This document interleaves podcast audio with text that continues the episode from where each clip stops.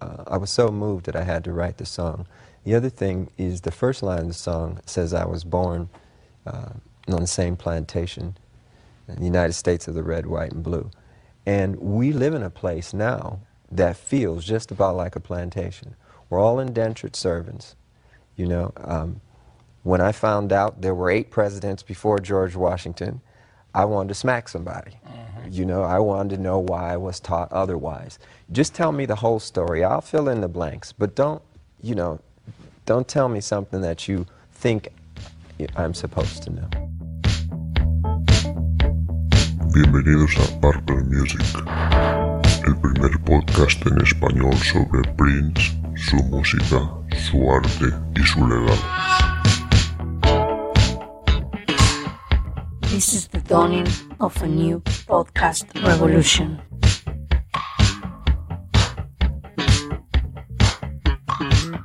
It's time to get funky.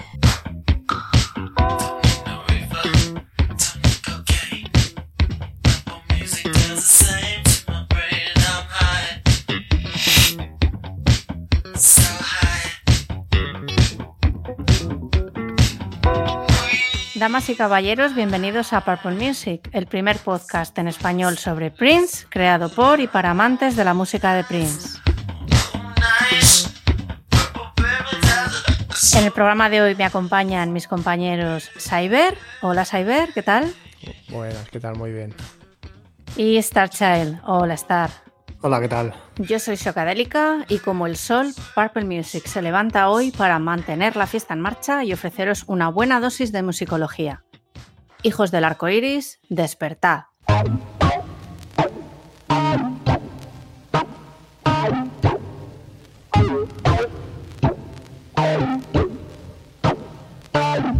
En Purple Music siempre hemos querido reivindicar el trabajo que Prince hizo más allá de la década de los 80.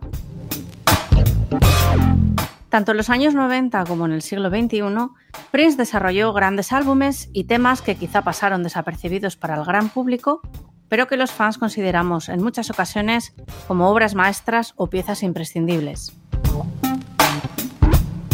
Como hombre, Prince experimentó diferentes vivencias y situaciones que le marcaron en lo personal y que supo plasmar con maestría en sus composiciones. Una etapa que sin duda fue muy relevante para él fue la de los años 2000. Tras haber perdido un hijo, haberse divorciado de su primera mujer, Maite García, y haberse adscrito a los testigos de Jehová, Prince comenzaba la década en libertad tras haberse finalizado su contrato con Warner. Recuperó su nombre y tomó las riendas de su trabajo. Pronto empezó a publicar nuevas obras y experimentó con nuevas plataformas de promoción y de comunicación para estar en contacto directo con su público. En nuestro programa de hoy hemos realizado una selección de nueve temas de toda la década de los 2000 para ilustrar cómo fue el camino de Prince en esa época. Contextualizaremos sus lanzamientos físicos, ya que los digitales los dejaremos para próximos programas, y comentaremos algunas de las canciones más relevantes de la época. Como siempre, Cyber nos retará con un nuevo Can I Play With You y volveremos a plantear un nuevo acertijo en la sección I Wonder.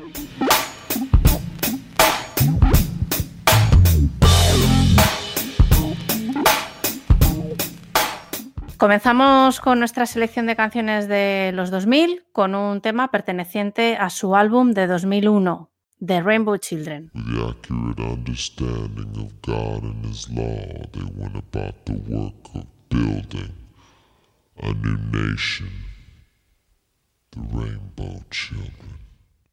Bueno, sí, empezamos con el tema, el primer tema del disco, que es Rainbow Children, eh, en otoño de 2000, Prince decidió dar un giro de 180 grados al posicionarse de la vieja escuela y buscar defender la música real interpretada por músicos reales.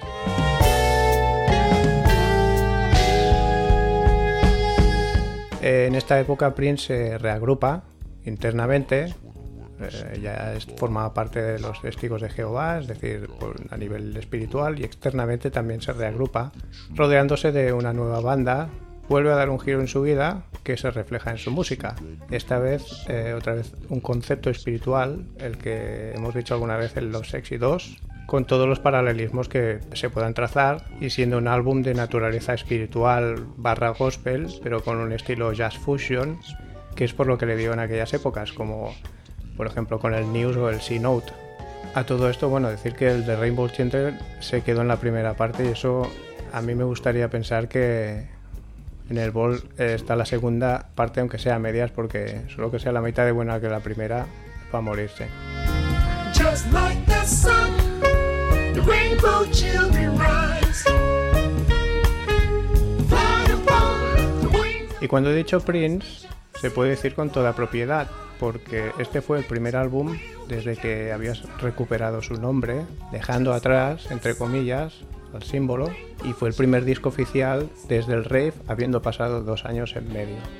A pesar de que Warner todavía sacaría en 2001 el recopilatorio de Very Best of Prince, Prince ya estaba liberado de su atadura y obligaciones con Warner. De hecho, ya no tuvo que, que sufrir la- lo que sería el tema de promociones del disco y demás.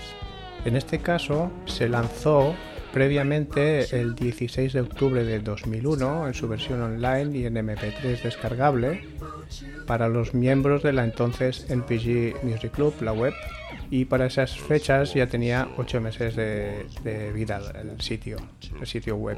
Posteriormente, el 20 de noviembre del mismo año, se podía conseguir en tiendas en formato CD, bajo los sellos de NPG Records y eh, Redline Entertainment, teniendo este todos los derechos de distribución, siendo el primer lanzamiento de un álbum de Prince con un sello independiente.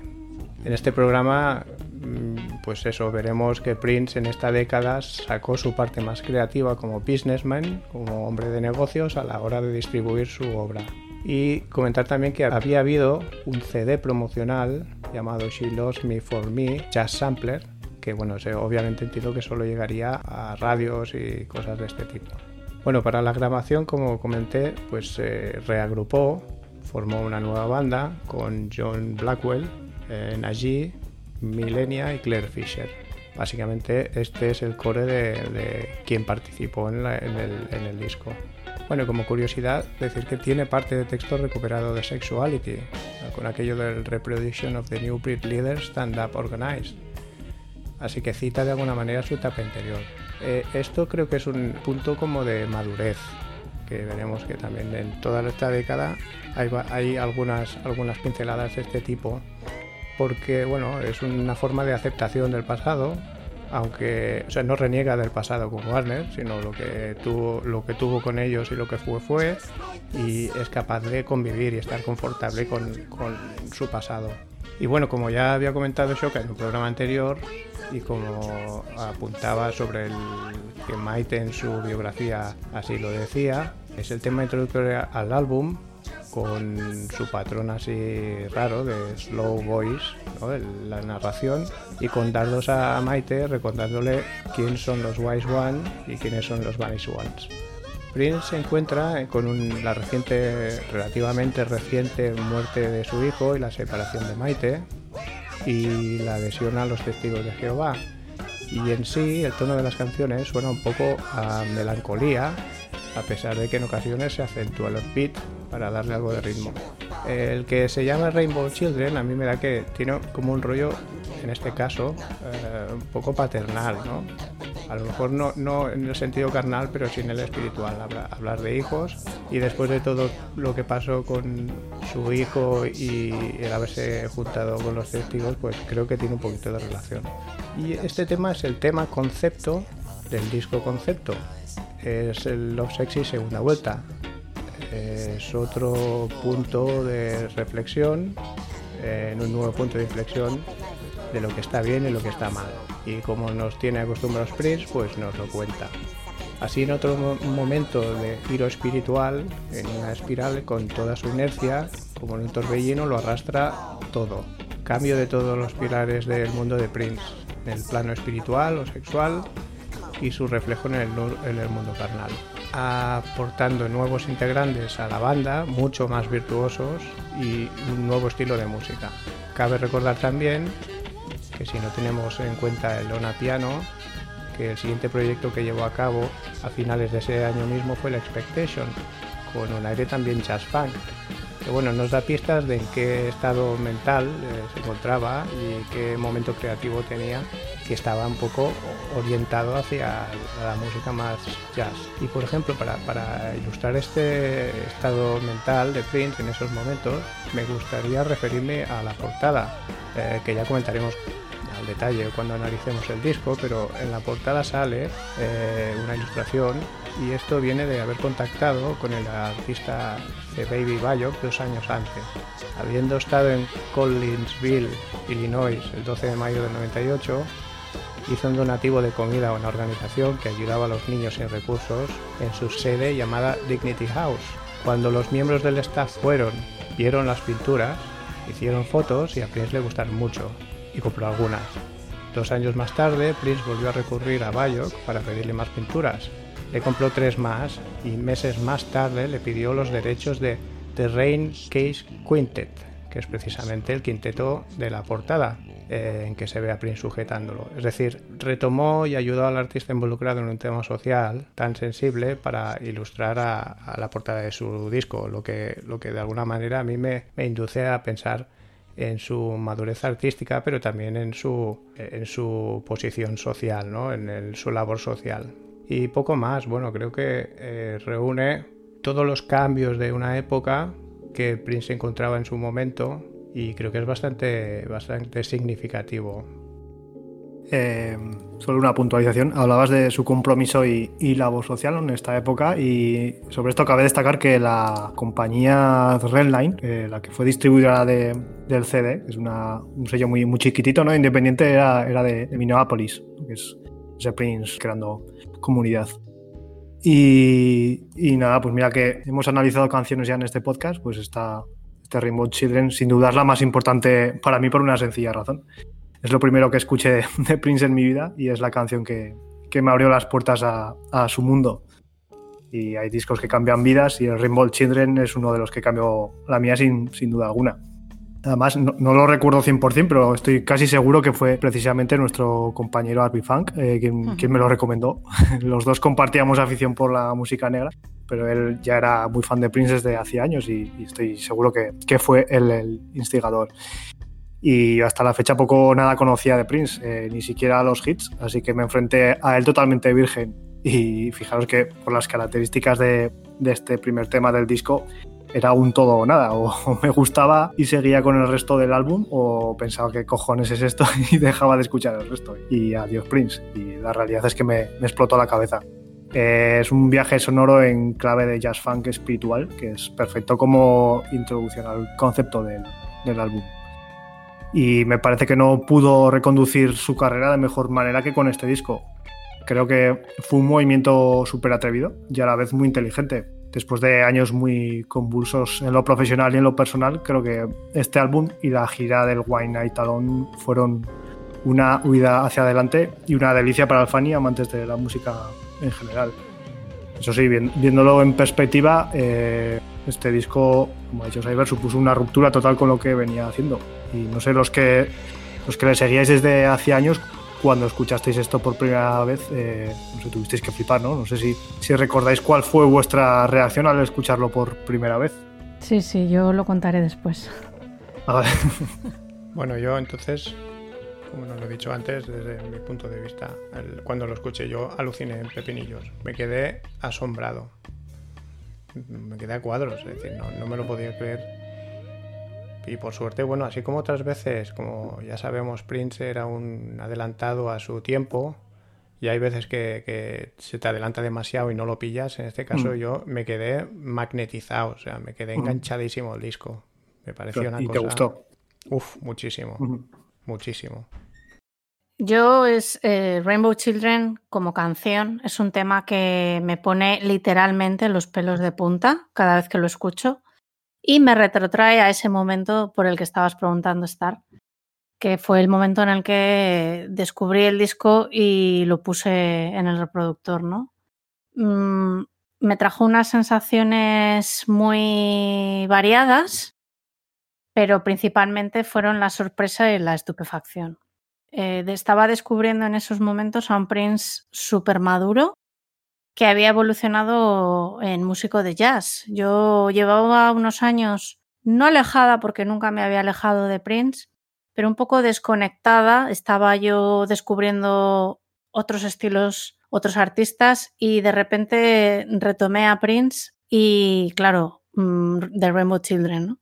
Eh, descubrí pues eso, un disco super jazzy, alejado totalmente de la última imagen que yo tenía de él, que era el sex symbol de los 90.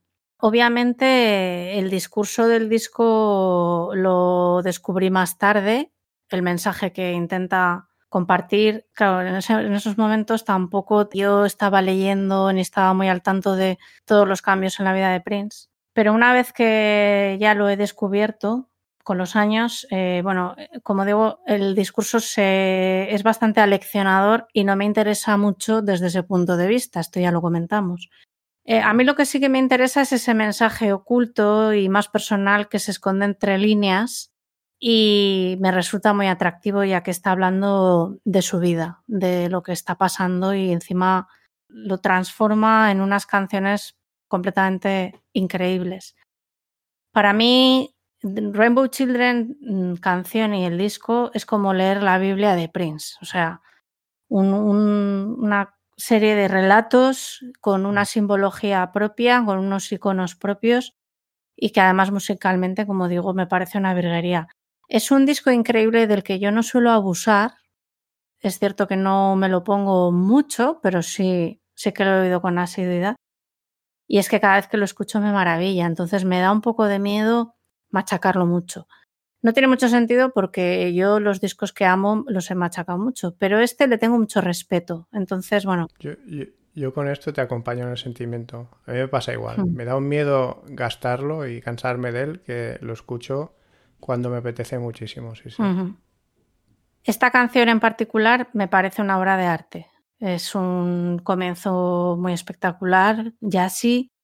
Eh, luego tiene un toque mm, como de musical en los coros, que me encanta. Y luego, pues la rareza de la voz agravada que comentabas, Cyber, que para mi gusto le da muchísima personalidad al disco. Hay gente que, el- que vamos, les parece el horror. A mí me encantan los segues en todos los álbumes de Prince y este- estos con su voz así me flipan. ¿no? No vamos a analizar las canciones al detalle, pero sí decir que a partir del minuto 5.50 me parece espectacular y que, como he dicho antes, me pone los pelos como escarpias. Es una pena que este disco realmente no lo conozca tanta gente como debería y que nunca se mencione esta canción como una de las grandes obras maestras de Prince, que es lo que creo que es. Mm. Yo, lo único, una cosa, sí que es verdad que este disco estaba, creo que era, eh, era, un- un álbum concepto y hay canciones que por sí solas se pueden, se pueden sacar, ¿no? Como puede ser el, el single que sacó o. She, She Loves Me For Me, canciones así. Es- esta en, concreto es muy difícil escucharla sola. Sí, Si tú, si tú enseñas a alguien solo esta canción, te puede decir, vamos, esto es un poco raro, ¿no? Pero claro, e- es una canción que, que sin el resto no tiene sentido. Hay muchas canciones que casi casi están pegadas una con la otra y no, no son canciones eh, aisladas. no, es una. Una historia, historia. como ha hecho en otros, Mm. ¿no? Como un Love Sexy, como has comentado, como un símbolo que va todo Mm. unido. Que puede haber canciones discordantes, pero que todo en conjunto, pues sí tiene ese rollo compacto que, que Mm. buscaba, yo creo.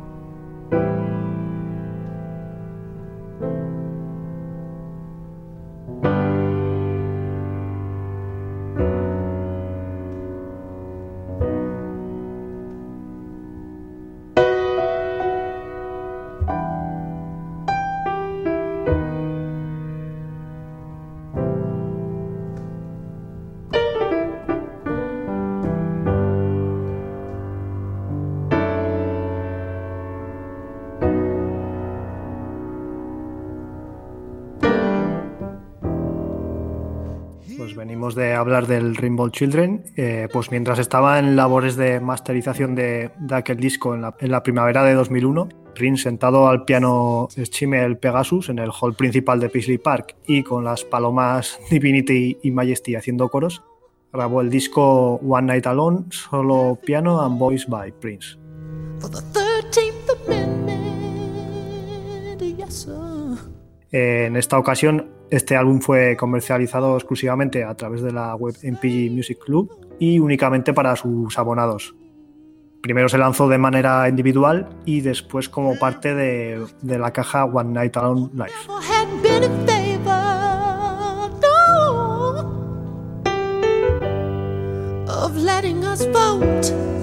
Este tema que estamos escuchando, Avalanche, es mi canción favorita del disco.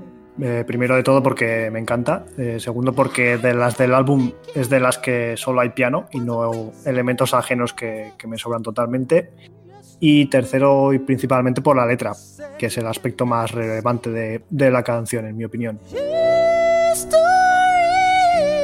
Eh, lo iremos viendo en el programa de hoy. Creo que si por algo se caracteriza esta década en la obra de Prince es por su activismo y posicionamiento político-social. Y aquí lo es contundente y, sin pelos en la lengua.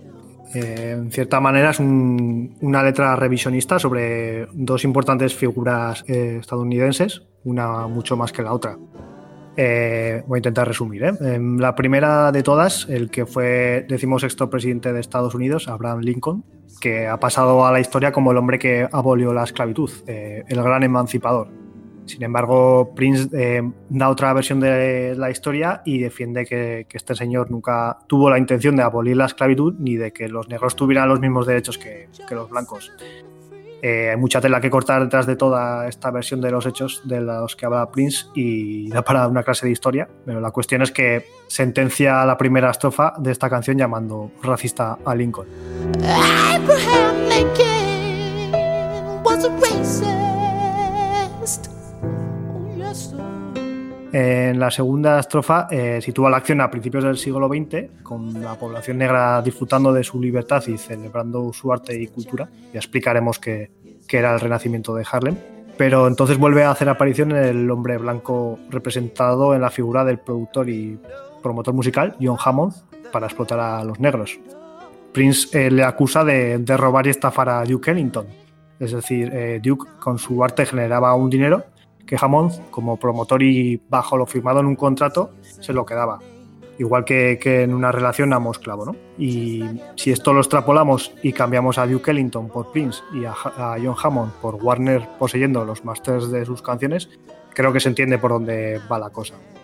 Y es que al final no deja de estar hablando de lo mismo, ¿no? Eh, Prince ya expresó claramente que para él esa era una forma de esclavitud, eh, con aquello de las cadenas del Emancipation y la palabra slave pintada a la mejilla.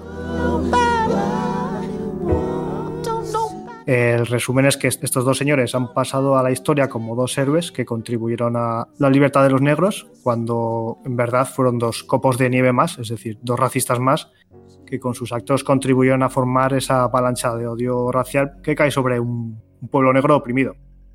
Eh, y, a mí personalmente me encanta este Prince que, se moja y que se mete en estos fregados. Y supongo que era una cuestión de edad y de haber alcanzado es- ese estatus en el que no tienes que demostrar ya nada a nadie y te puedes permitir el lujo de, hablar de lo que te da la gana, incluido cuestionar partes de la historia americana, algo que intuyo que no, que no está muy bien recibido en su país y que le debió escocer a, a más de uno. Bueno, Lona Piano es un disco que apenas he escuchado, lo tengo que reconocer, por lo que no puedo opinar mucho del álbum en sí. Y es que quizá la faceta de Prince al piano es la que tengo menos explotada. Y no es que no me guste, porque tiene cosas que cuando las escucho me parecen preciosísimas. Pero tal vez es la faceta que menos me apetece cuando quiero escucharle. Avalanche en sí me parece una pieza súper bonita, muy, muy bonita, a la par que grave a la vez ¿no? y rotunda en, en su letra, tal y como has explicado, Star.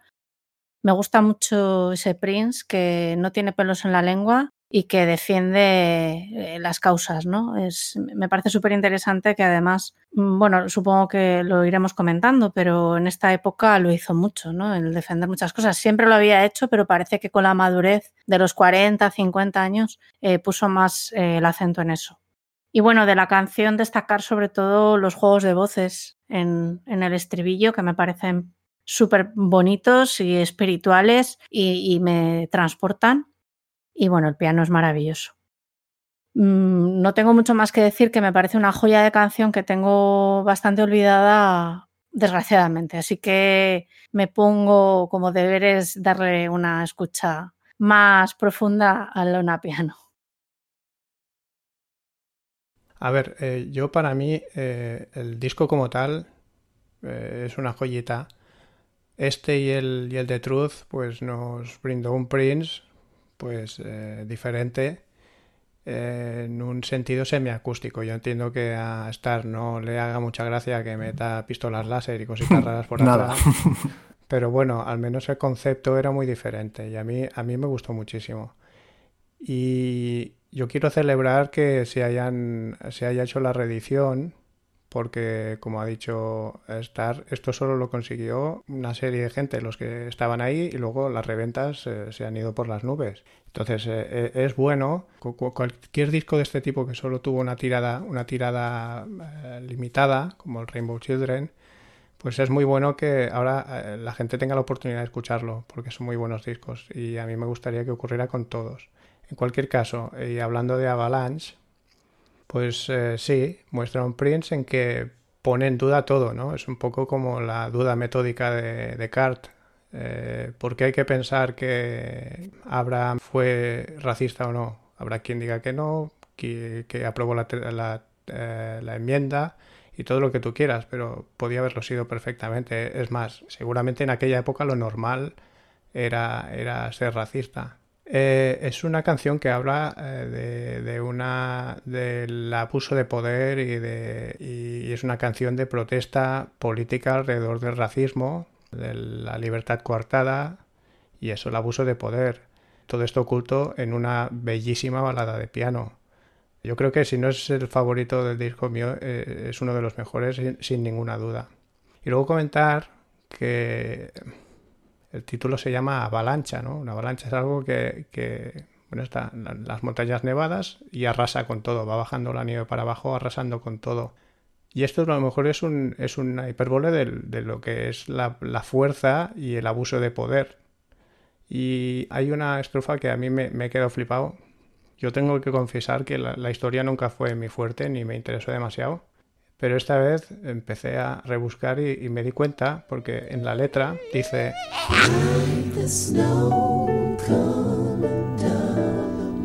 Like the snow coming down the mountain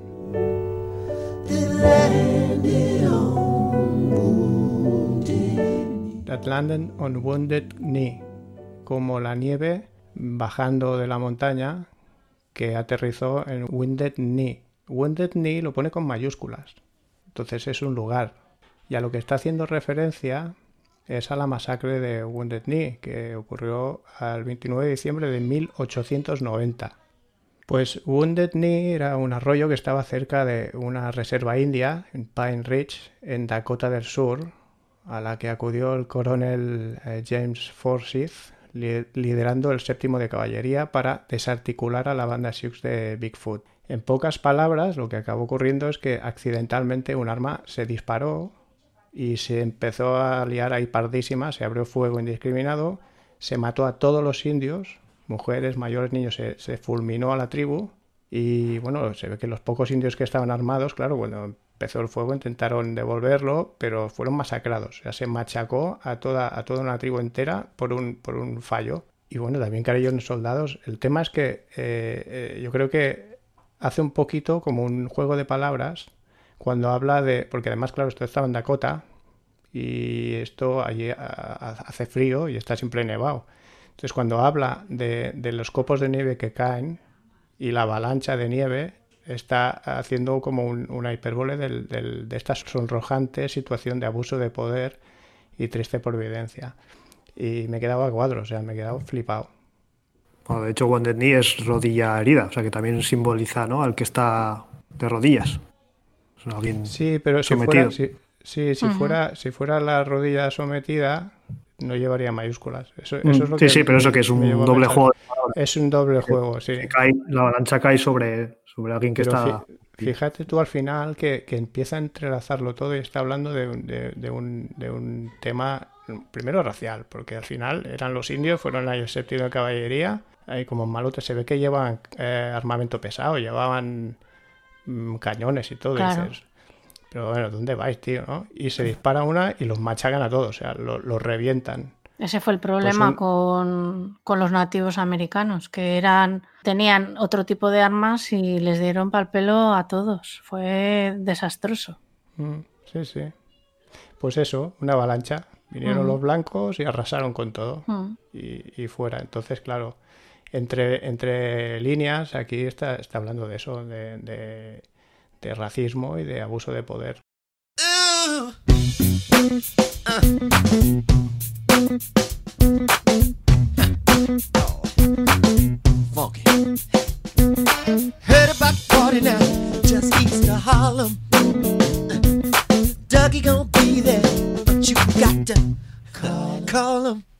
Even the soldiers need a break sometime.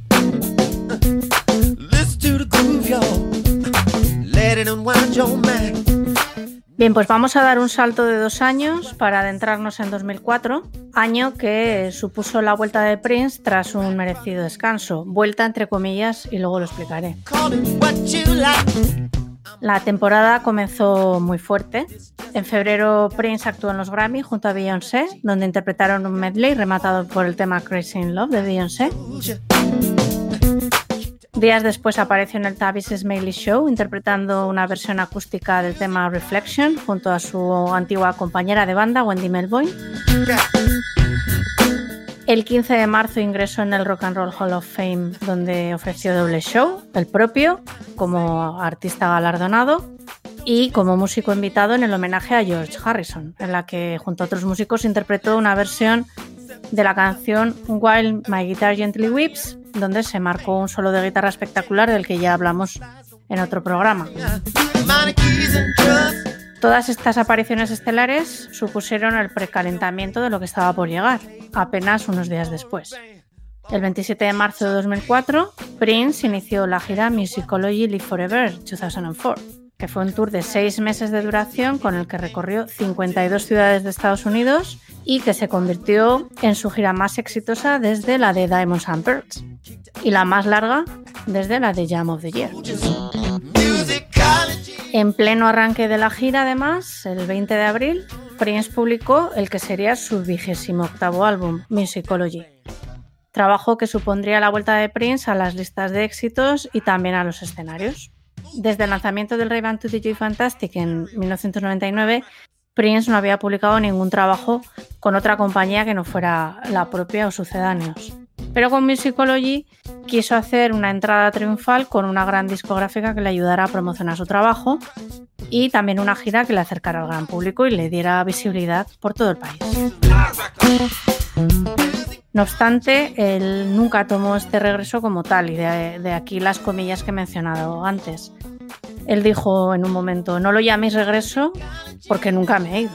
Y es verdad, nunca se había ido, pero quizá para el gran público sí. Musicology, el disco y la gira fueron, en palabras de Prince, una reivindicación de la música real, de la maestría de los músicos de verdad y de los espectáculos en directo. En una época en la que los canales de televisión y las radios estaban llenos de autotune y de productos comerciales, Prince quiso recordarnos la riqueza de los grandes músicos del pasado y la importancia del factor humano a la hora de crear música. Y su primer single, Musicology, que es la canción que estamos escuchando, es un claro ejemplo de esto.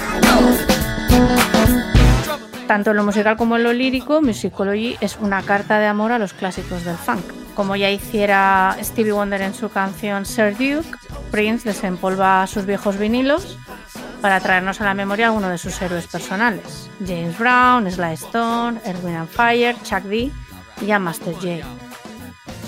El propio título Musicology hace referencia al estudio de la música como ciencia. Prince nos está invitando así a conectar con la música como objeto de estudio y descubrir las raíces de la música negra, lo que él denomina los True Funk Soldiers, los auténticos soldados del funk. Y también nos invita a dejarnos llevar por la riqueza de la Old School Joint, que sería algo así como la tropa de la vieja escuela. En una entrevista a la revista Entertainment Weekly, eh, Prince dijo, sin ánimo de faltar al respeto, creo que mi deber es aleccionar a los jóvenes sobre la música. Gente que hace playback, ¿qué sacamos con eso? A mí, sinceramente, no me molesta si María Carey desafina. Su lucha por la música de verdad, trabajada por músicos reales, se refleja también en la instrumentación del tema Musicology. En la canción todos los instrumentos son interpretados por él, destacando por encima de todos un potentísimo bajo que marca una melodía muy pegadiza y reconocible. El tema tiene una clara e intencionada reminiscencia a la música funk de los 60 y 70 e incluso el vídeo podría ser una mirada al pasado del propio Prince. El clip está protagonizado por un niño, amante de la música, que va a un concierto con su padre y termina saliendo a bailar al escenario. Algo que nos recuerda, sin duda, a una anécdota que Prince contó varias veces. De pequeño tenía el recuerdo de que su padre le llevó a un concierto de James Brown y él terminó bailando en el escenario. Este recuerdo fue muy importante para él y le quedó grabado para toda su vida, que hasta le influyó en la concepción de sus propios shows. Musicology, por tanto, es reivindicación por el arte de la música, pero también nostalgia y recuerdo. Y personalmente yo considero que Musicology es uno de los grandes momentos de Prince de, esta década de los 2000 y que fue muy bueno para él esa aproximación al gran público a través de, de grandes medios para no quedar en el olvido. ¿no?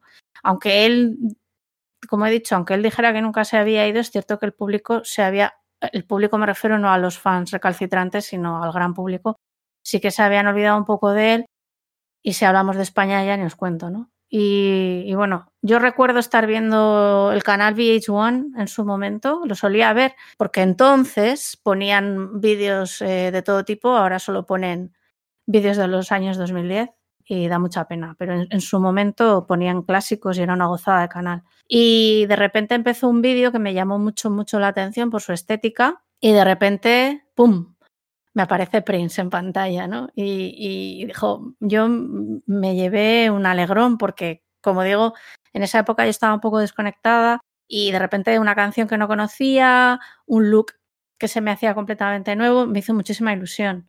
Y además, pues cuando la escuché la canción, pues me gustó un montón. Y, y bueno, particularmente si para estar eh, Rainbow Children es muy importante, para mí Musicology también tuvo mucha importancia en su momento porque fue un poco el punto de partida para que empezara a buscar información en Internet sobre Prince.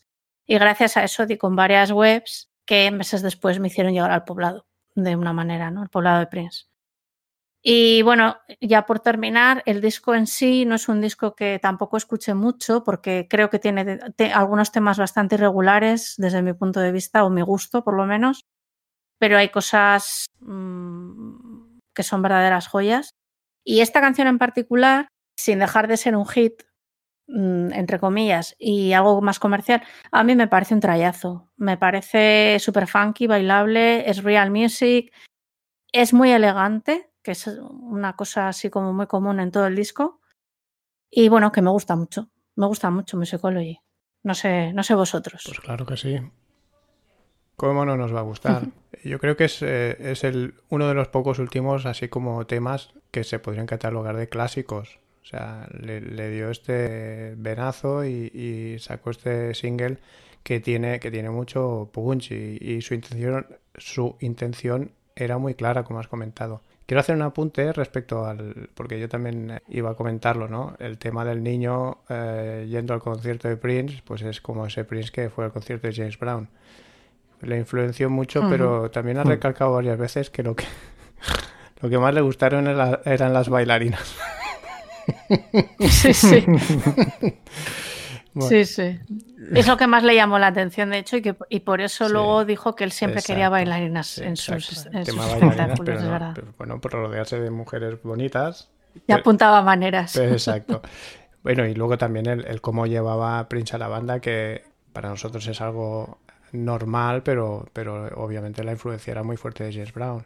Bueno, apuntar también la, la, la, jugada genial de, creo que ya lo comentó estar en otro programa, el de regalar los CDs en los tickets de los conciertos. Mm. Porque con eso eh, se puso de nuevo en lo alto de las listas y, y, fue, llegó a ser mainstream. Y el objetivo es el que ha comentado Shoka.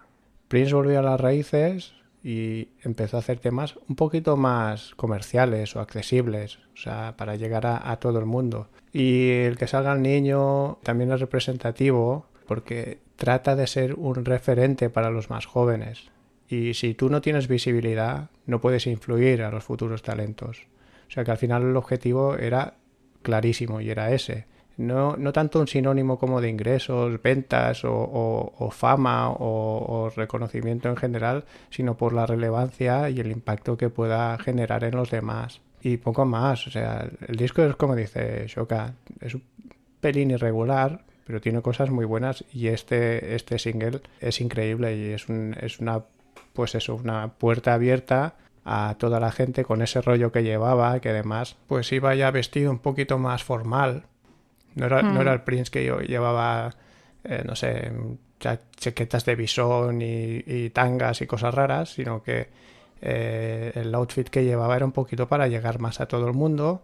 Y yo creo que lo que quería hacer era, era meterse eh, y meter el, el concepto de la música, que la música fuera real, que la música la tocan los, los músicos, Eh, menos autotune, menos cosas digitales, menos ordenadores y que lo que hace que un show sea un show es que haya talento y puedas disfrutar de, las actuaciones. Si no es darle un botón a un ordenador y, y ver un tío ahí bailando y cantando mal por detrás y ya está. O sea, eh, bueno, me parece bastante relevante y otra vez más, pues sí, como, como veremos en el programa, muy creativo a la hora de, de conseguir el objetivo.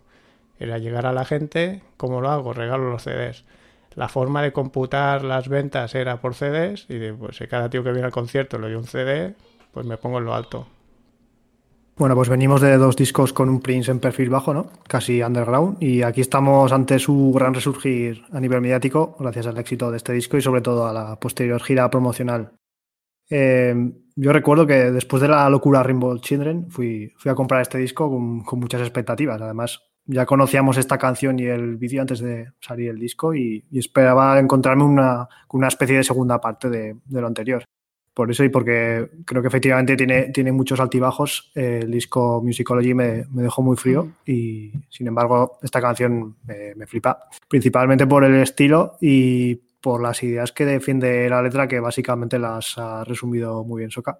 Y la, canción me parece un, un homenaje precioso, ¿no? Una forma de entender y hacer eh, música que él quiso reivindicar en ese momento y con toda la gira posterior representa ese lema de música real, pues músicos reales para verdaderos amantes de la música que tanto se encargó de repetir aquellos años.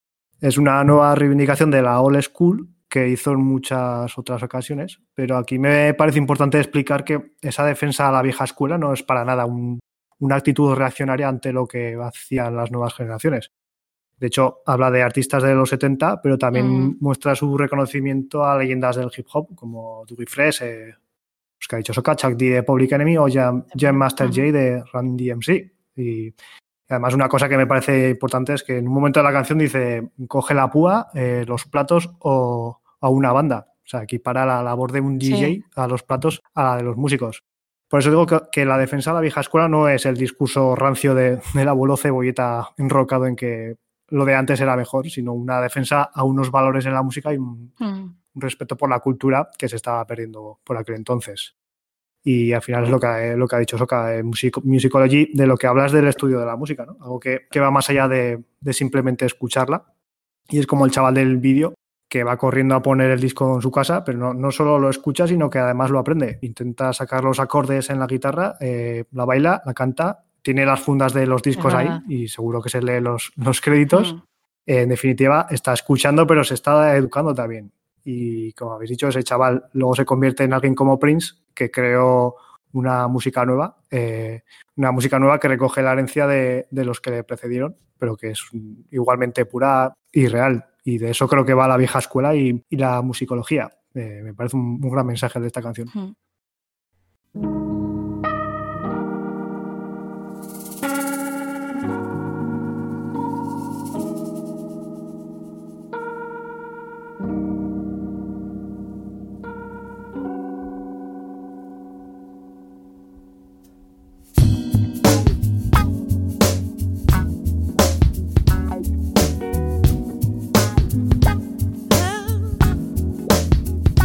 Pues bueno, seguimos con un tema de Musicology, en este caso Dear Mr. Man.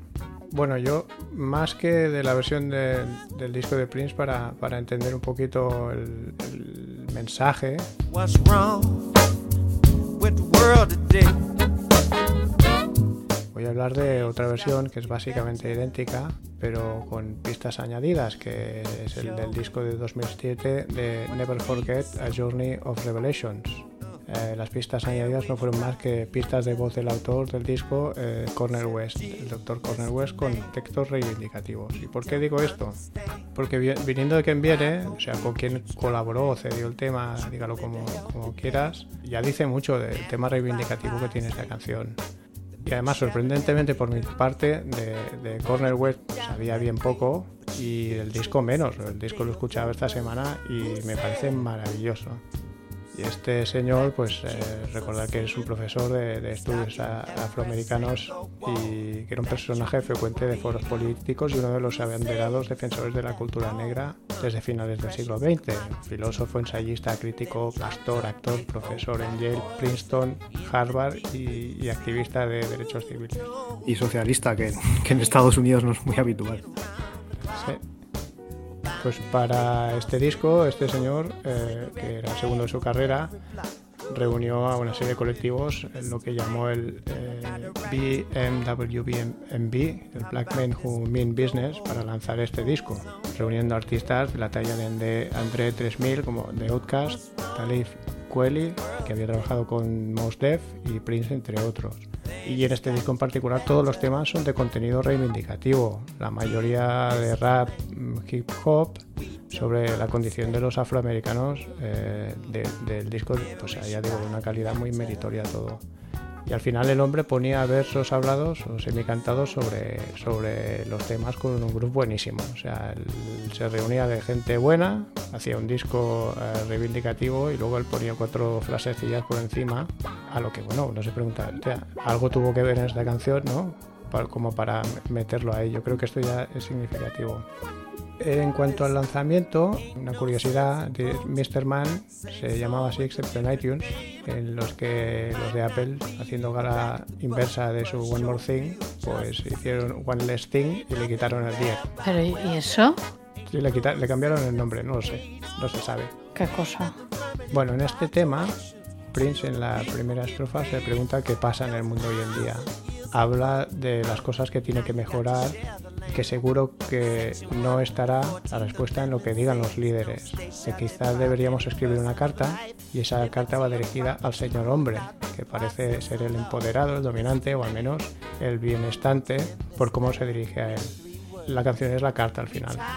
Y esta carta, que es muy mordiente y mordaz, comentándole al señor hombre que no tiene como eso, como es que hay pobres eh, renqueando por el mundo y no se les ayuda. O sea, empieza a enumerar una serie de cosas negativas en el mundo.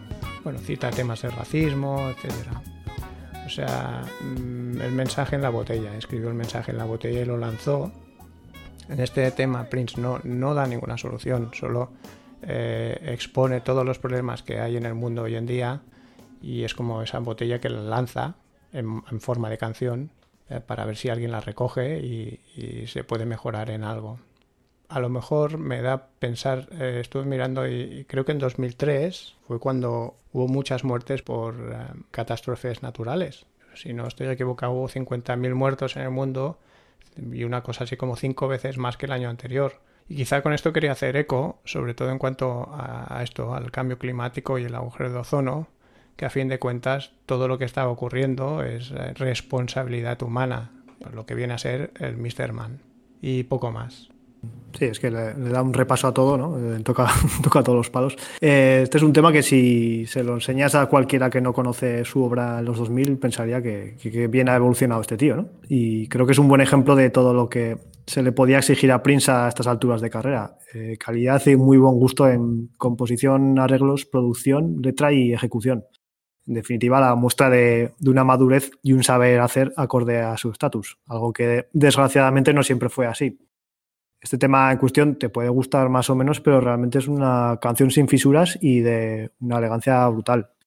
Y, de nuevo el Prince más, comprometido en, la letra. ¿no? Mm, Y preparando este programa me, he dado cuenta de que la- las que considero que son sus mejores canciones de, de este periodo son temas casi todos ellos con una gran carga político-social. Eh, y lo vamos a seguir viendo en la selección de hoy. Y a lo que voy es que cuando quería hablar de estos temas eh, parecía poner toda la, la carne en el asador. Eh, Sí. Es una canción que siempre me gustó y que además protagonizó uno de los momentos eh, más Mm. mágicos que pude ver a Prince encima de, de un escenario. Mm. Que Sí. no hubo en el segundo concierto de, de Rotterdam cuando agarró el bajo y sobre la base del. If You Want Me to Stay de Sly Stone mía. este tema es uno de, de esos momentos de, de llevarse las, las manos a la cabeza, un momento de, de genio total. Además, lo, lo gracioso es que, eh, ya como has dicho, ya lo iremos viendo, pero que parece intencionado, pero eh, de, los, de los 2000 eh, hemos eh, recogido una serie de canciones y la mayoría, como dices, son así. Y no, ha- no ha sido, o sea, No, no. no, no ha sido buscado, no ha ha sido queriendo, ¿no? Sí, sí, Nos dimos cuenta luego. sí. Sí. Al hacer la selección vimos que todos tenían, o casi todos tenían ese toque reivindicativo, ¿no? Yo creo que sin duda Dear Mr. Man es el mejor tema del disco, pero de lejos, musicalmente sin duda. Y como ya habéis dicho, es un tema súper elegante, que es un poco la sensación que tengo de todo el disco, como he dicho antes. Pero es que este tiene mucha clase y encima se me hace cortísimo, lo Mm. cual ya me hace desearla más, ¿no? Porque, por ejemplo, en Musicology hay otro tema que también habla de tema social, racial, que es eh, Cinnamon Girl, que habla de, del- pues, de todo el tema árabe después del 11S y tal. Y sin embargo, Cinnamon Girl me parece una canción bastante justita. Todo lo contrario que Dear Mr. Man, que me parece, pues eso, como el culmen ya de un hombre maduro, eh, hablando de temas muy serios y encima con una maestría que se puede considerar, pues, una pieza clásica del funk, ¿no? A lo Sly, que, que como has dicho, pues casualmente luego en, en el North Sea Jazz Festival lo, lo enlazó con el If You Want Me to Stay, que le iba al pelo además, o sea, es que encajaban Mm. fenomenal. Esta mañana me he puesto los dos temas seguidos de, de- de estudio, digamos, y es que son, vamos, como si hubiera querido hacer un If You Want Me to Sí. Stay parte 2. Es Mm. como un homenaje. Y también a mí me recuerda mucho una canción de James Brown, también de, de la misma, de época similar, que se llama People Get Up and Drive Your Funky Soul, que aunque es un poco más rápida y más, más rítmica, también la base es muy, es muy similar. Bueno, como digo, es un tema buenísimo, de lo mejor de la década. Eh, creo que hemos hecho muy bien seleccionándola porque es muy remarcable, es un tema perfecto en la ejecución y, por supuesto, como ya ha comentado Cyber en la letra, no se cortaba un pelo, es crítica social a saco y, y eso echa el guante para, pues, para decir las cosas que le preocupaban en, en ese momento de su vida, ¿no?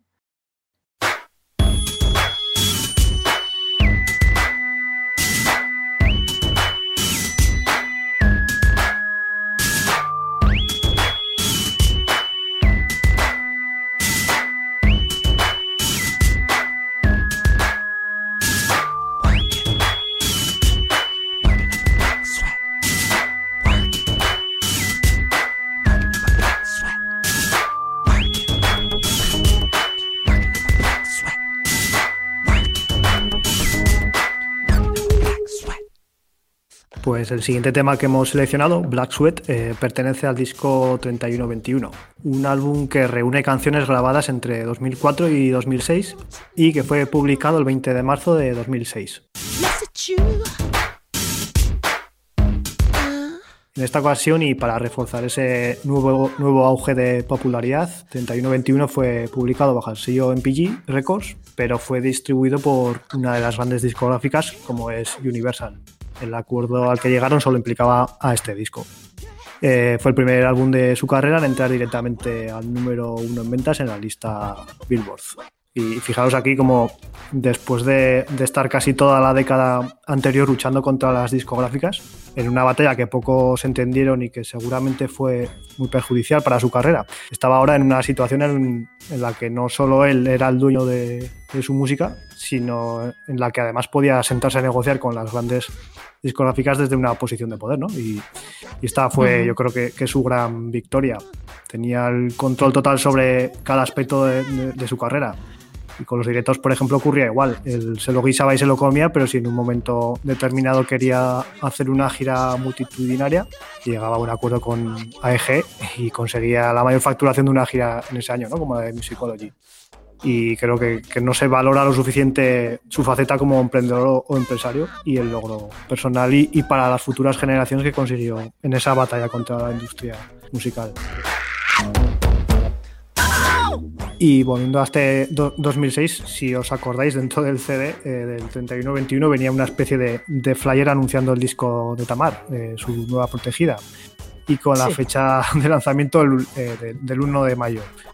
Eh, y en, pues en una de las mayores prinsadas que, que creo que hizo en su carrera, de enero a marzo de ese año lo pasó de gira por Estados Unidos promocionando ese disco que nunca llegó a publicarse.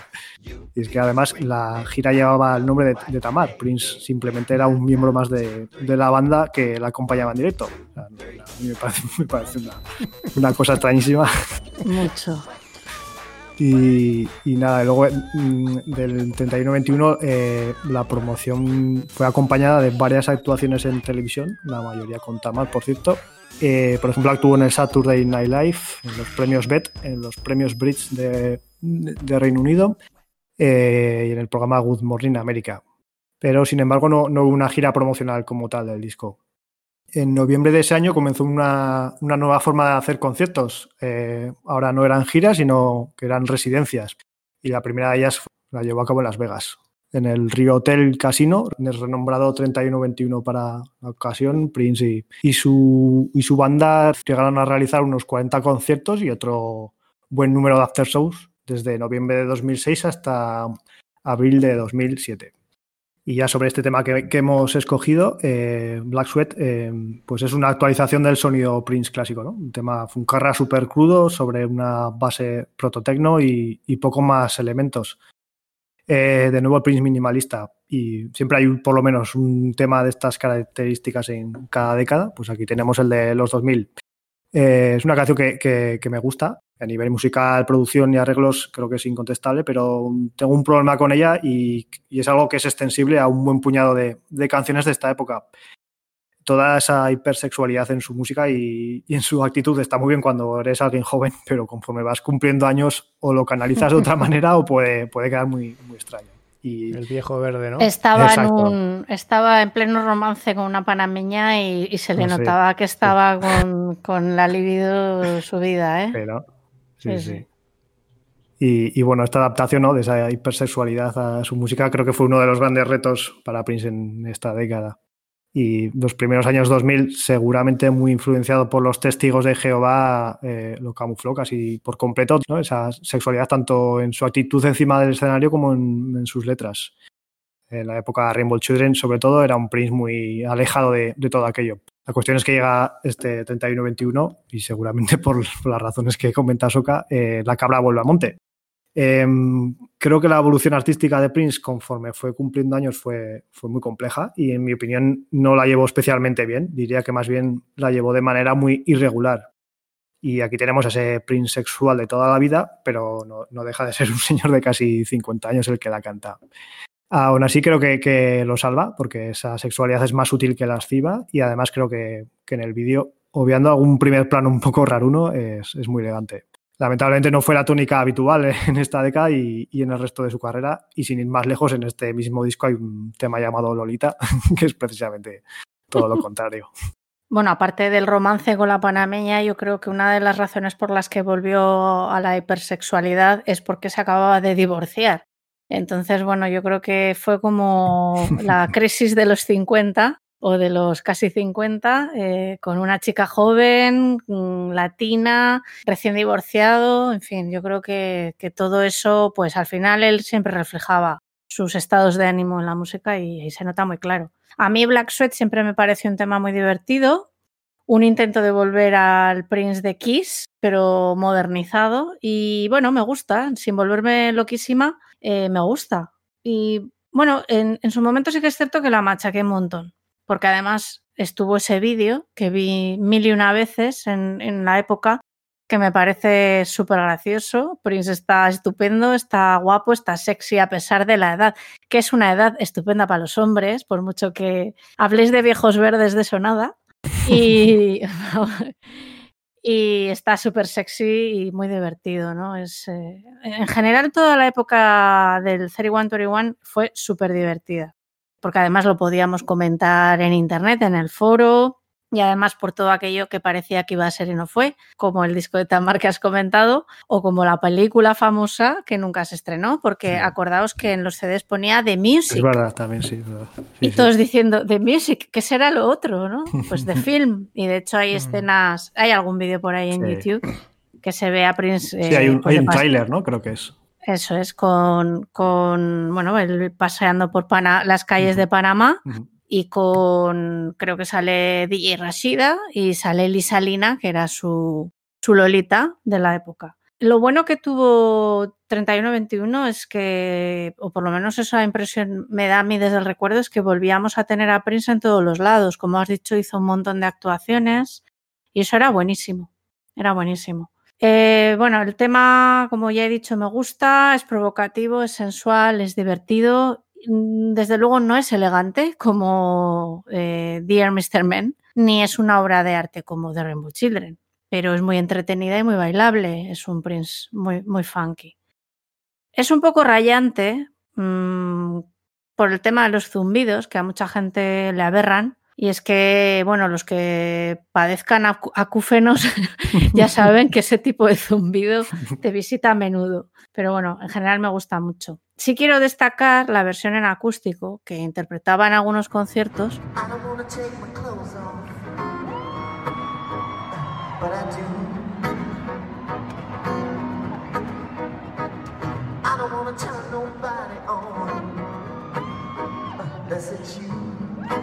y que cuando yo la escuché a mí me encantó.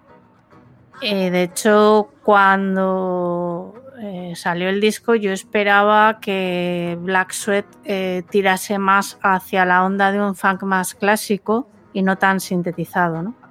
Pero bueno, creo que es un tema a destacar de la década y, y, bueno, no quizás sea la más remarcable del 31-21 porque del 31-21 creo que estaremos de acuerdo que la que más nos mm, explotó la cabeza fue 31-21, pero como ya hemos hablado de esa en otros programas, pues me parece buena elección Black Sweat.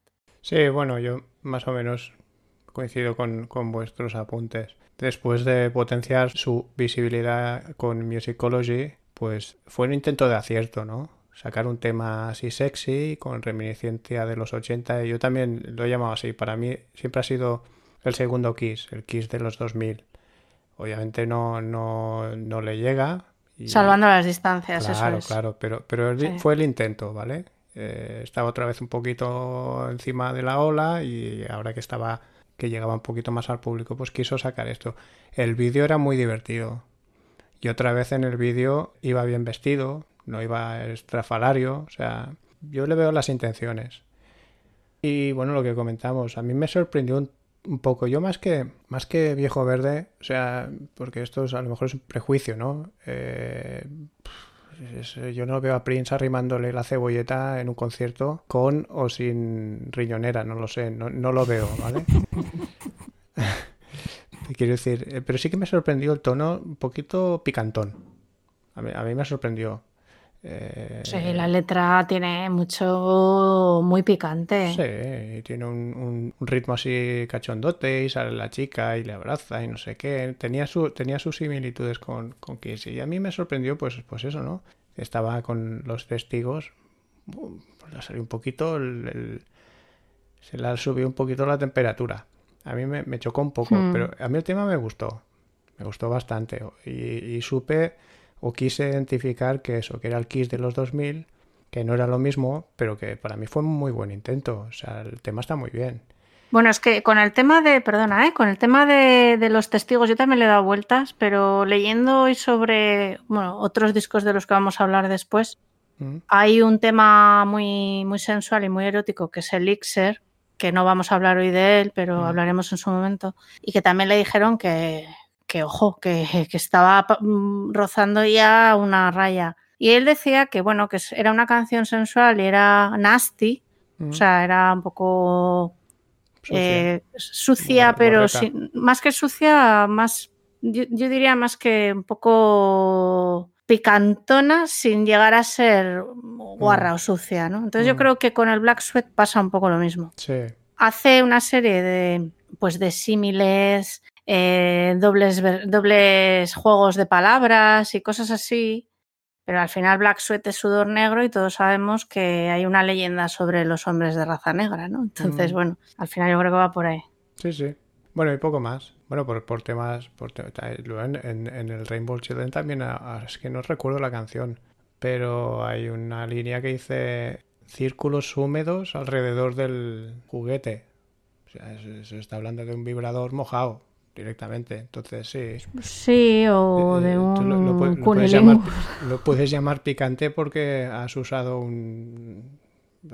Sí, a lo que a lo que va es que no es grosero y Black Sweat no es grosera. exacto. No es, no es ruda, no es decir, joder, yo qué sé, cuando hablaba en los 80 de, de fuck y todo Sí, esto, sí, ¿no? sí, sí, correcto. Su- es su- un Mm. sexo sutil o Eh, un- Por ejemplo, estoy leyendo ahora y dice, este groove eh, te hará sudar y, es- y gritarás como una, Como una chica como una blanca. chica blanca.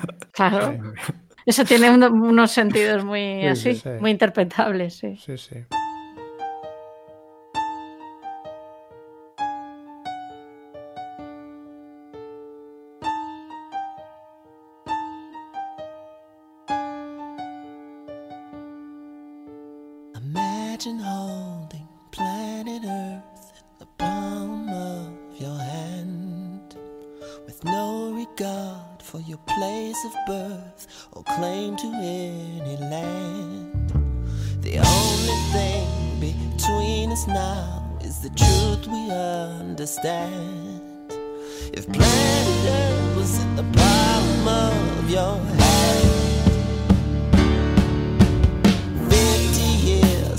Pasamos al año 2007, que fue otro año intenso para Prince. Eh, había comenzado con la reciente noticia de que Prince sería la estrella del famoso intermedio de la Super Bowl, que se iba a celebrar en febrero. Esta noticia le pilló en plena residencia de- en el Hotel Río de Las Vegas, como ha comentado Starchild antes, que se prolongó hasta finales de abril y que cada jornada incluía doble sesión generalmente, un concierto regular y el after show en el 3121 Jazz Cuisine. A finales de enero ofreció un concierto en el Hard Rock Café de Hollywood y al día siguiente, ya en febrero, ya cuatro días de la Super Bowl, Prince dio una original rueda de prensa donde no contestó a ninguna pregunta e interpretó algunos temas para unos periodistas más que sorprendidos. El 4 de febrero, Prince llegó a 140 millones de espectadores gracias a su actuación en la Super Bowl, de la que ya hablamos en nuestro especial Actuaciones de televisión de los años 2000.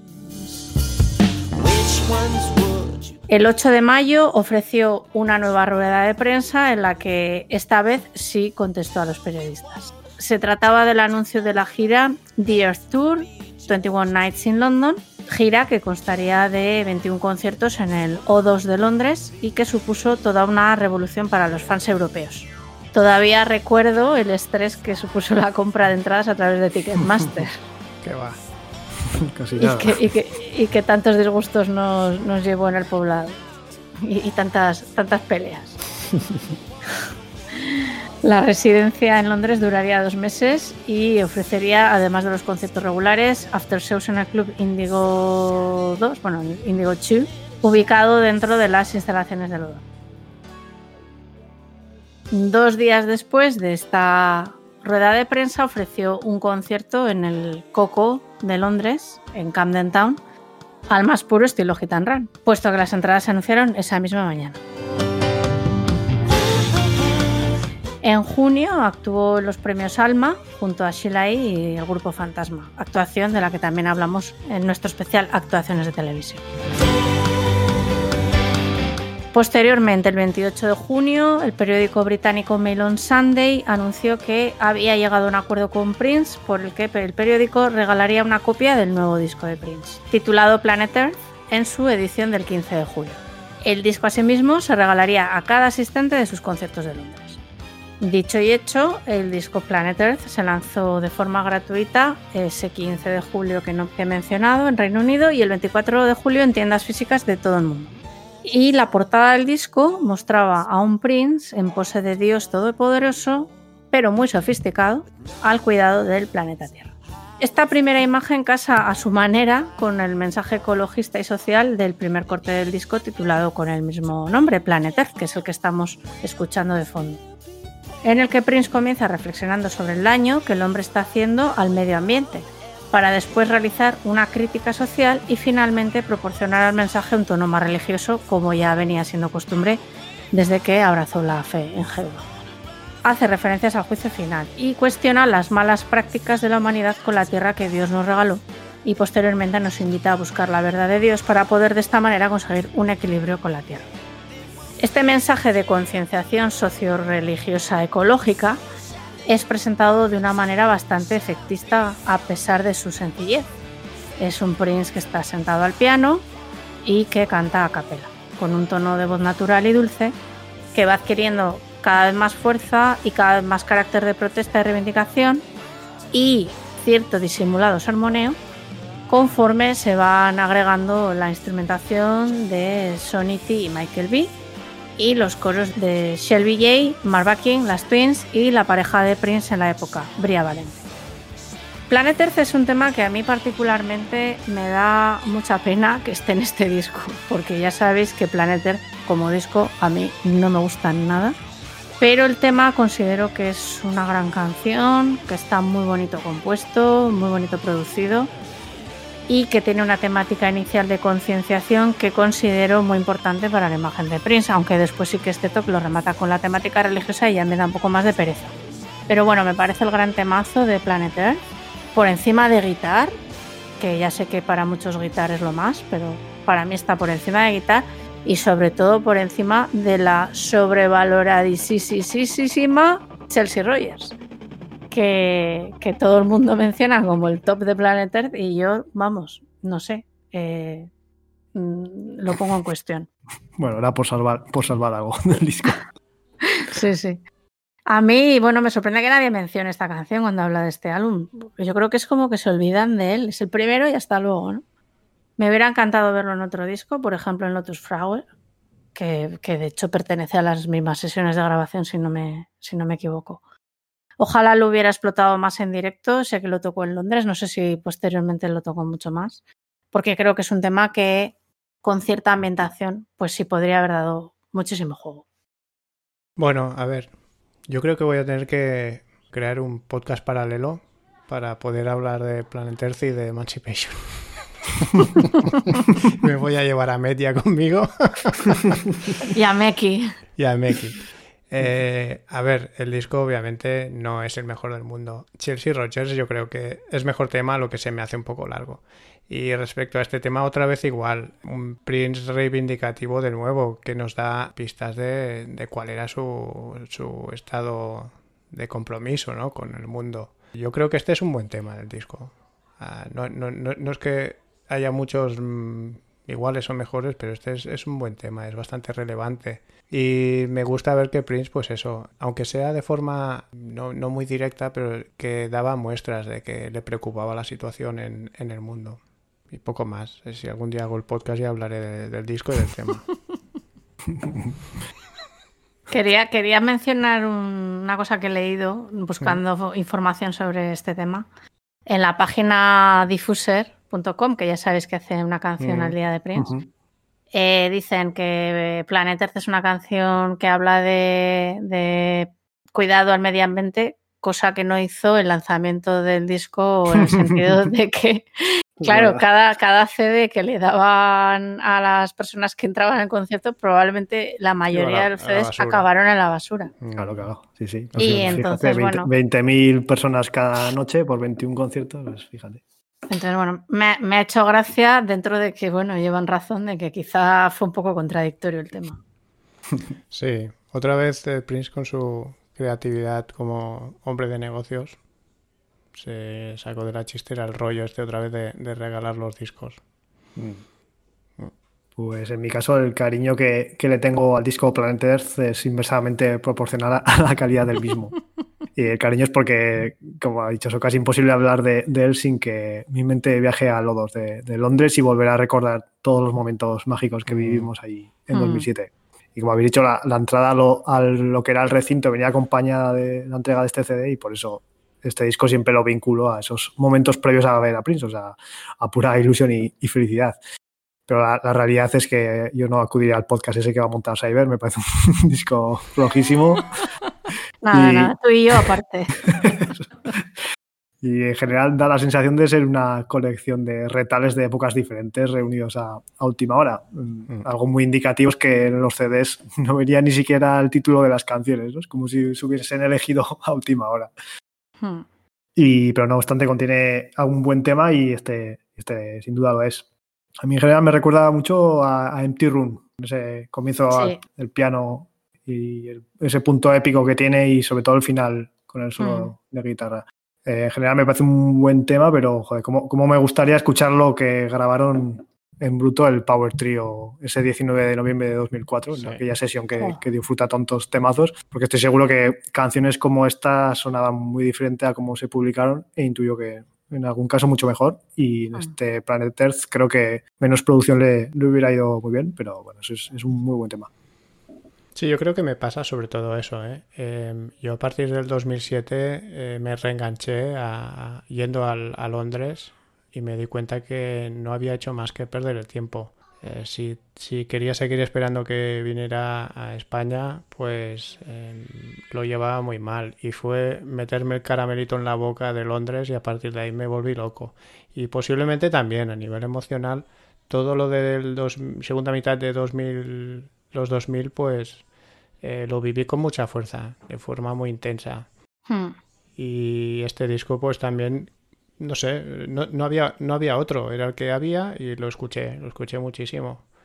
Eh, bueno, si te pones en plan analítico, obviamente, mm, pues no es que sea buen disco, pero yo me lo escuchaba, claro que sí, y le tengo cariño. Fue una época muy bonita porque, bueno, teníamos el canal de internet que era el foro y, y, bueno, yo lo recuerdo con mucho cariño. Todo, a pesar de las broncas y todo lo que pasó con el tema de las entradas, que fue muy hostil todo, fue una época muy bonita y Sí. muy que me generan unos recuerdos estupendos de, además, claro, yo no hacía, yo hacía 14 años que no veía a Prince. Eh, En tu caso, Star, supongo que era la primera vez. Sí, sí, sí. Claro, y, y bueno, y Cyber lo retomó. Entonces fue como una ilusión estupenda organizar el viaje, ir con amigos, que si hay after show, porque acordaros que el after show nunca se sabía si iba a salir Era, una- Prince era o una no. locura, fue una locura. Era una lotería. vez, sí, sí. Era una locura y nosotros, por ejemplo, estuvimos en tres conciertos y de los tres hubo dos after shows y uno no. Es que encima nos tocó el after show que ni siquiera hubo banda. O sea, fue una cosa... Pusieron música y ya está. Y ya Pero está, bueno, una discoteca normal, ¿no? una discoteca, entonces claro, habías pagado por ir a bailar música que ni siquiera te gustaba, porque es que ni siquiera pinchaban a Prince. Pero nos daba igual. Era una, una emoción tan bonita Mm. Sí, sí. que, bueno, es de lo que se echa más de menos, Fue muy aparte guay, de- fue muy guay. del propio Prince, pues la experiencia. Sí. Ya lo del disco ya tal, pero Sí, lo del disco al final era la excusa, ¿no? Mm, sí. Pero lo de la gira de Londres, la residencia de Londres fue, fue algo, para el fan fue algo increíble. Tenías todo el verano para ir a verle las veces que quisieras Hmm, y, y luego eh, nunca había estado tan fácil poder acudir a un after show. esa- Que de otra manera era muy, muy complicado poder asistir a uno. Y esto te permitía casi asegurarte, si ibas un fin de semana, que había concierto viernes y sábado, sábado y domingo, iba- ibas a, a verle un after show casi seguro. Y los after shows Hmm. fueron legendarios, to- en todos diría. Todos, todos. Mm. Todos los after shows tuvieron lo suyo. Sí, sí. Hombre, luego ya si le sacamos pegas a la gira, bueno, pues para mi gusto ver un concierto en una grada no es lo que más me gusta del mundo. Mm, Sí, el, for- el formato llevaba esa. sí, Claro, esas el escenario cuando estuvimos en la parte de abajo, que estuvimos un día, No pues nada. realmente no se veía nada y se oía tirando a mal. Entonces, bueno, eran Mm. detalles que, que sí que se criticaban, pero en general la experiencia era maravillosa. Mm, Era maravillosa y él es que estaba en todos los lados. Eh, había actuaciones, vídeos, o sea, era como Prince, Prince, Prince por todos los poros. Sí, sí. Venga, pues pasamos ya a otra época también bastante interesante, ¿no?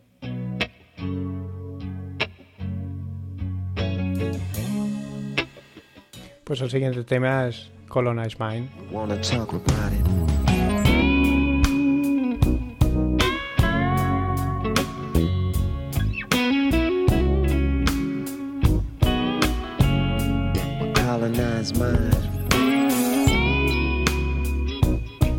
Bueno, eh, Colonel Smite se lanzó exclusivamente bajo el sello NPG Records y la distribución se hizo en tres fases. Primero, el 24 de marzo, online a través de la página web de lotusflower.com. Cinco días después, el 29 de marzo, y únicamente en la cadena Target como, como un set de 3 CD. Y finalmente en septiembre llegó para Europa.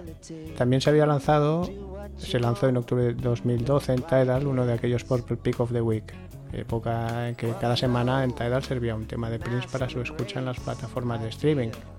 Eh, bueno, en este tema Prince eh, vuelve a tirar de redencillas con las discográficas y lo sumerge en una de las actuaciones a la guitarra de lo más hendrixiana y con un texto de vaivén entre eh, dos términos muy conocidos en el mundo interactivo que para entonces era muy ya popular, ¿no? Los subloads y downloads pero toma un tono filosófico aplicable a la dicotomía del sistema político binario de Estados Unidos y perfectamente extensible a cualquier ámbito como el racial o el de la industria discográfica.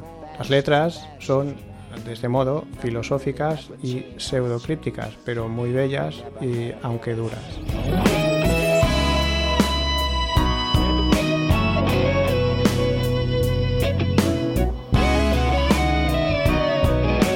Y el tono de su voz es serio, profundo y duro. Eh, al final, Colonized Mind es literalmente la mente colonizada, o sea, la anulación de la identidad del ser, la dominación de unos sobre otros. Por tanto, el racismo, fascismo y la sumisión del ignorante o del débil. Hay trazas políticas y la moraleja es clara, es decir, aquí nos está diciendo que irónicamente eh, la gente está parada, congelada, no es consciente de, los problemas que hay, no dan solución a los problemas, eh, sino que hacen lo que creen que pueden y nada más. Que uno domina y hace lo que le da la gana, pone leyes y demás y el resto obedece. Y para obedecer pues lo mejor es tener distraído al pueblo y tenerlos aislados. Y que nos viene a decir que creemos que somos libres, pero nunca lo hemos sido. estamos dominados por una serie de gente por encima que no nos da opción. Y con esto, pues obviamente no gana nadie, eh, los que está dominado, sino que el que está por encima. Eh, ya digo, creo que es un tema con un tono eh, muy rasgante, muy hendrixiano y que toma otra vez, como es en la línea de este programa, un tono eh, de, reclamo y, reivindicativo de la situación en la que se vive. Generalmente otra vez el abuso de poder y el posicionamiento de unos respecto a otros. Esta tarde me estaba mirando la entrevista de Tavis Mailey que hizo en 2009 y específicamente habla sobre, le pregunta sobre este tema. Y, y dice que tiene que ver con el estado de la Unión de ese momento y poco más. O sea, el tema es, inmenso. Este es uno de los temas que, que, para mí vuelve a ser un clásico con un guitarreo mortal y que define un poquito muy bien el, el y las puestas en escena que tuvo, muy sobrio, la, la, actuación que hizo eh, en vivo, todo muy sobrio y muy serio. Y bueno, está bien. Yo creo que como, como un ejemplo de más de, de, esta, de este compromiso de Prince con, con lo que pasa en el mundo es, es un tema que casa dentro de esta temática que tenemos en el programa sin quererlo. ¿Sabes que, cuándo fue la última vez que, que la tocó? Esta la última vez que. Sí, sí, hostia, esto lo tenía apuntado. Claro, no me lo he puesto en negrita. En el concierto de, de, Manchester en el que estuvimos. Sí, sí, correcto. Lo tenía anotado, ¿eh? lo tengo escrito. Pues sí, sí, este fue el, la última vez que lo tocó. Estábamos estar y yo ahí en, en el Manchester Academy. El Lotus Flower es un disco que adoro y es mi favorito de, esta década por detrás de Rainbow Children. Y como aquel, es un disco donde muestra esa madurez artística que se le exigía y además está presente en casi todas las canciones, cosa que no ocurre en los demás discos. En este caso, salvo en dos excepciones, creo que, que todos los temas tienen un, un nivel altísimo. Y aún siendo de épocas diferentes, es un álbum muy cohesionado en cuanto al sonido. El problema es que en una nueva prinsada lo publicó en ese pack de tres donde quedaba totalmente desfigurado. Pero es un disco que creo que habiéndole dado un tratamiento como el que se le dio al 3121 o al Musicology a nivel promocional, con lanzamientos de singles, gira y demás, yo creo que sería un disco muy importante en su carrera. Aún así, el pack eh, alcanzó el número 2 en Billboard y el 1 en la lista R&B, con lo cual no, no está nada mal. Eh, este Colonna is Mine es, es, muy buena canción que, sin embargo, me, me, costó mucho tiempo cogerle el punto. Recuerdo que cuando la estrenaron en una radio americana, eh, mucho antes de salir el álbum, no, no me transmitió absolutamente nada. Eh, era una canción sin alma, muy aséptica y con un rock muy, muy blanco, si me permitís la, la expresión. Eh, a día de hoy sigo pensando que es una canción un tanto apática, pero, pero con el tiempo entendí que debía ser necesariamente así por lo, por lo que está contando en, en la letra. Eh, sobre todo comencé a apreciarla cuando la oí en directo. Y vuelvo a decir lo mismo que en Planet Earth. Eh, esta canción creo que ganaría mucho con solo bajo, guitarra y batería. Y de hecho, la versión que hacía con Cera Girl, eh, en mi opinión, era mil veces mejor que la versión de estudio, eh, en el que me sobran los teclados, los coros, el efecto raros en la voz y todos los demás elementos superfluos. Por eso me, me encantaría ver que dejaron grabado el power trio de esta canción, porque además ya en esta versión que se publicó, como dice Cyber, hay elementos muy hendrixianos y, y, no me quiero ni imaginar cómo podía sonar con, con Prince, Sonny T, Michael B y, y, nada más, como una especie de, ver, de, de versión 2.0 de, de, la banda de los gitanos. Tenía, tiene que ser brutal. Y, y, por cierto, si os fijáis, la canción concluye con el mismo efecto sobre la guitarra que, que en Planet Earth, ¿no? porque las dos estaban hmm. grabadas en, en la misma sesión. Y bueno, la letra es otro punto a favor. Me parece súper interesante todo lo que dice y más allá de estar o no de acuerdo con, con lo que ahí expone, eh, me gusta porque se vuelve a mojar y, y de qué manera. Eh, empezó la década llamando racista a Lincoln y la termina insinuando que la democracia en su país es, una, es en realidad una forma de, de fascismo. ¿no? Muy buen tema y, y, muy interesante todo lo que plantea en ella. Pues yo me voy a hacer un podcast eh, aparte con Star para hablar del Lotus Flower porque para mí es mi, es mi disco favorito de la década junto a Rainbow Children también tengo debilidad por el disco y casi todos los temas menos uno me parecen espectaculares, cada uno en su estilo. Así que no puedo decir mucho más que no hayáis dicho ya de, de Corona is Mine, que para mí es uno de los grandes temas del disco, sin ser mi favorito, pero me, me gusta mucho pues por ese toque Hendrix que habéis mencionado. La guitarra es espectacular, sobre todo me gusta mucho el tono de su voz, contenido, pero con rabia a la vez. Le va muy bien al estilo de la canción y sobre todo a la temática de protesta que, que tiene, ¿no? Y por cierto, es otro tema que tocó en Rotterdam, en el mismo concierto que, que hemos eh, mencionado antes, eh, donde escuchamos Dear Mr. Man, también tocó Corona is Mine para nuestro placer, ¿no? La verdad es que ese concierto tuvo canciones de sueño, fue un gustazo ver cosas como esta en directo y mm. no tengo mucho más que añadir. Sí que recuerdo ir en el coche con mis padres y bueno, mis padres nunca le han hecho mucho caso a Prince, lo han intentado, pero quizá su estilo musical es de otro estilo, son de la época más hippie, muy Beatles, muy Bob Dylan, cosas así. Y puse este disco. Cuando llegó Colonize Mind a mi madre le encantó. Entonces, bueno, el, el toque 70 un poco Jimi Hendrix, un poco Dylan, pues está bastante claro porque a dos personas que vivieron en, en, en, esos años y son amantes de ese tipo de música, pues les llamó la atención este, este tema en particular. Ya digo, no es mi favorito del disco, pero sí uno de los que me impactaron desde la primera escucha. Ok, bueno, pues oye, cuando hagáis el podcast ese, invitadme, porque también es mi disco favorito después de...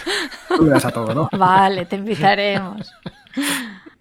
Vale, pues pasamos al siguiente tema, ¿no? Venga. Uh -huh.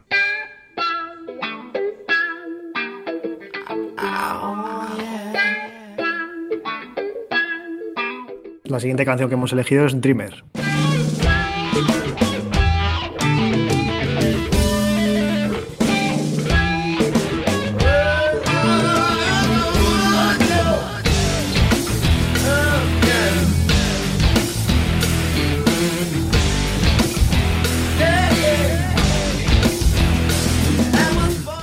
Ya lo avancé en algún programa anterior. Para mí esta es la canción rock definitiva de Prince en su carrera, después de muchos y muy buenos intentos. Eh, me refiero a, a rock clásico. ¿eh? Me vienen a la cabeza temas como Pitch, Endorphin Machine, Bambi, Cause and Disorder, I Like It Mm. There, eh, buenísimos temas e incluso diría que clásicos algunos de ellos. Pero es en este Dreamer que consigue hacer finalmente su gran homenaje a, a su ídolo Jimi Hendrix. ¿no? Y desarrollaré esto cuando toque hablar de- del disco. Eh, es un tema que realmente no aporta nada nuevo, es decir, no es un Prince ambicioso y atrevido intentando abrir nuevas vías en el rock, como hizo con canciones como Computer Blue o Darling Nikki, pero ni falta que, le- que lo hacía a estas alturas de la película. Vuelve a ser una muestra de, de ese saber hacer en estudio que, que da como resultado otro tema impecable.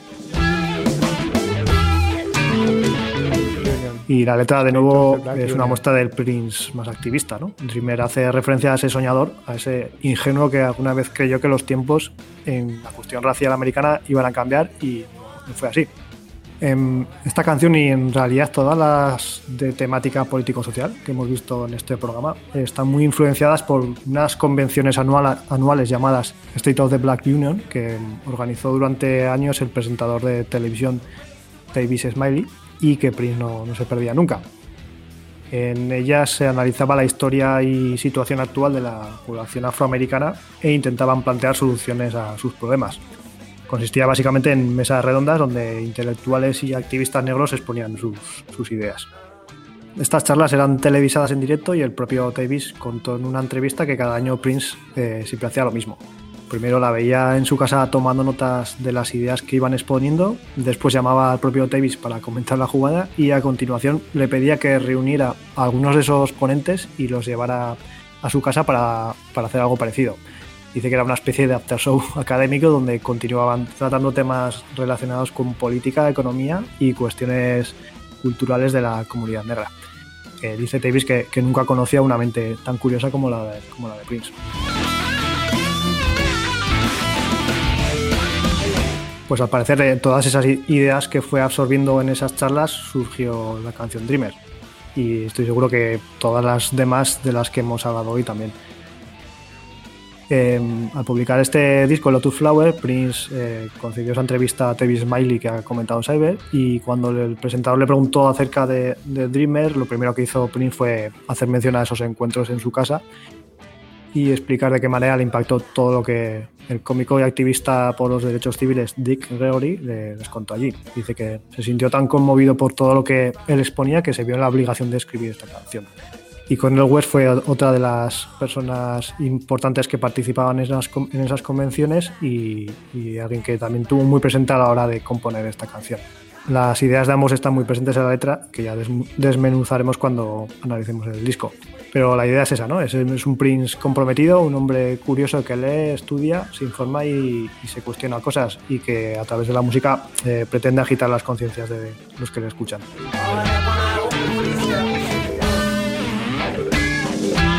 Pues qué decir de Dreamer que no hayas dicho ya. Es garra, es fuerza y el tono de Prince es de cabreo y lucha y eso a mí también me mola mucho. ¿no? Es guitarreo a lo loco, en directo este tema era una barbaridad. Pero es que en el disco también lo es. Es un final de disco pues soberbio, espectacular. Muy Hendrix, como has dicho, y con una temática que a día de hoy y sobre todo después de lo que pasó en Minneapolis con George Floyd podría ser la banda sonora de todo lo que está pasando también. Muchas veces pienso cómo hubiera afrontado Prince todos estos movimientos raciales que están pasando ahora, ¿no? Lo que pasó en junio en Minneapolis, en su ciudad, los resultados de las elecciones en- de este año en Estados Unidos. Me hubiera gustado saber cómo se hubiera pronunciado al respecto. Seguro que, seguro que con música. Y Dreamer podría haber sido perfectamente una respuesta a todo lo que está pasando desde el punto de vista de Prince. Es un tema arrollador totalmente, que no te puede dejar indiferente. No sé si alguien tal vez más poppy, eh, a lo mejor le resulta demasiado abrumador, pero yo creo que es uno de los temas que cuando salió Lotus Flower nos dejaron perplejos porque no es, ya lo has dicho, no, no hace nada nuevo. Él ya había intentado hacer muchas eh, canciones de, de rock así más brutales, pero es que esta fue como, pues eso, la guinda del, del disco, que como he dicho antes es un disco que me parece chapó. Así que nada, pues Dreamer, espectacular. Pues sí. En muchos de estos temas no hemos entrado al detalle de la letra, pero en, varios de estos temas de, de la etapa de los 2000 hace mm, vistas atrás o se cita sus propias eh, canciones o cosas así. Y esto es un guiño, ¿no? Un poquito al, al estar en paz con su pasado y a mirar hacia adelante y ser un poco más consciente de todo lo que ocurría. Y, y Dreamer es un himno al final. Eh, está hablando de. está haciendo referencia a eventos de los 60, del speech del Dr. King, con un sonido a lo Hendrix. O sea, mm, te está transportando, teletransportando hacia atrás. Está teletransportando su sonido también hacia atrás, como ha dicho Star. Era un Prince que no era nuevo, pero de vez en cuando tenías un tema que era absolutamente novedoso y sonaba al Prince de antes.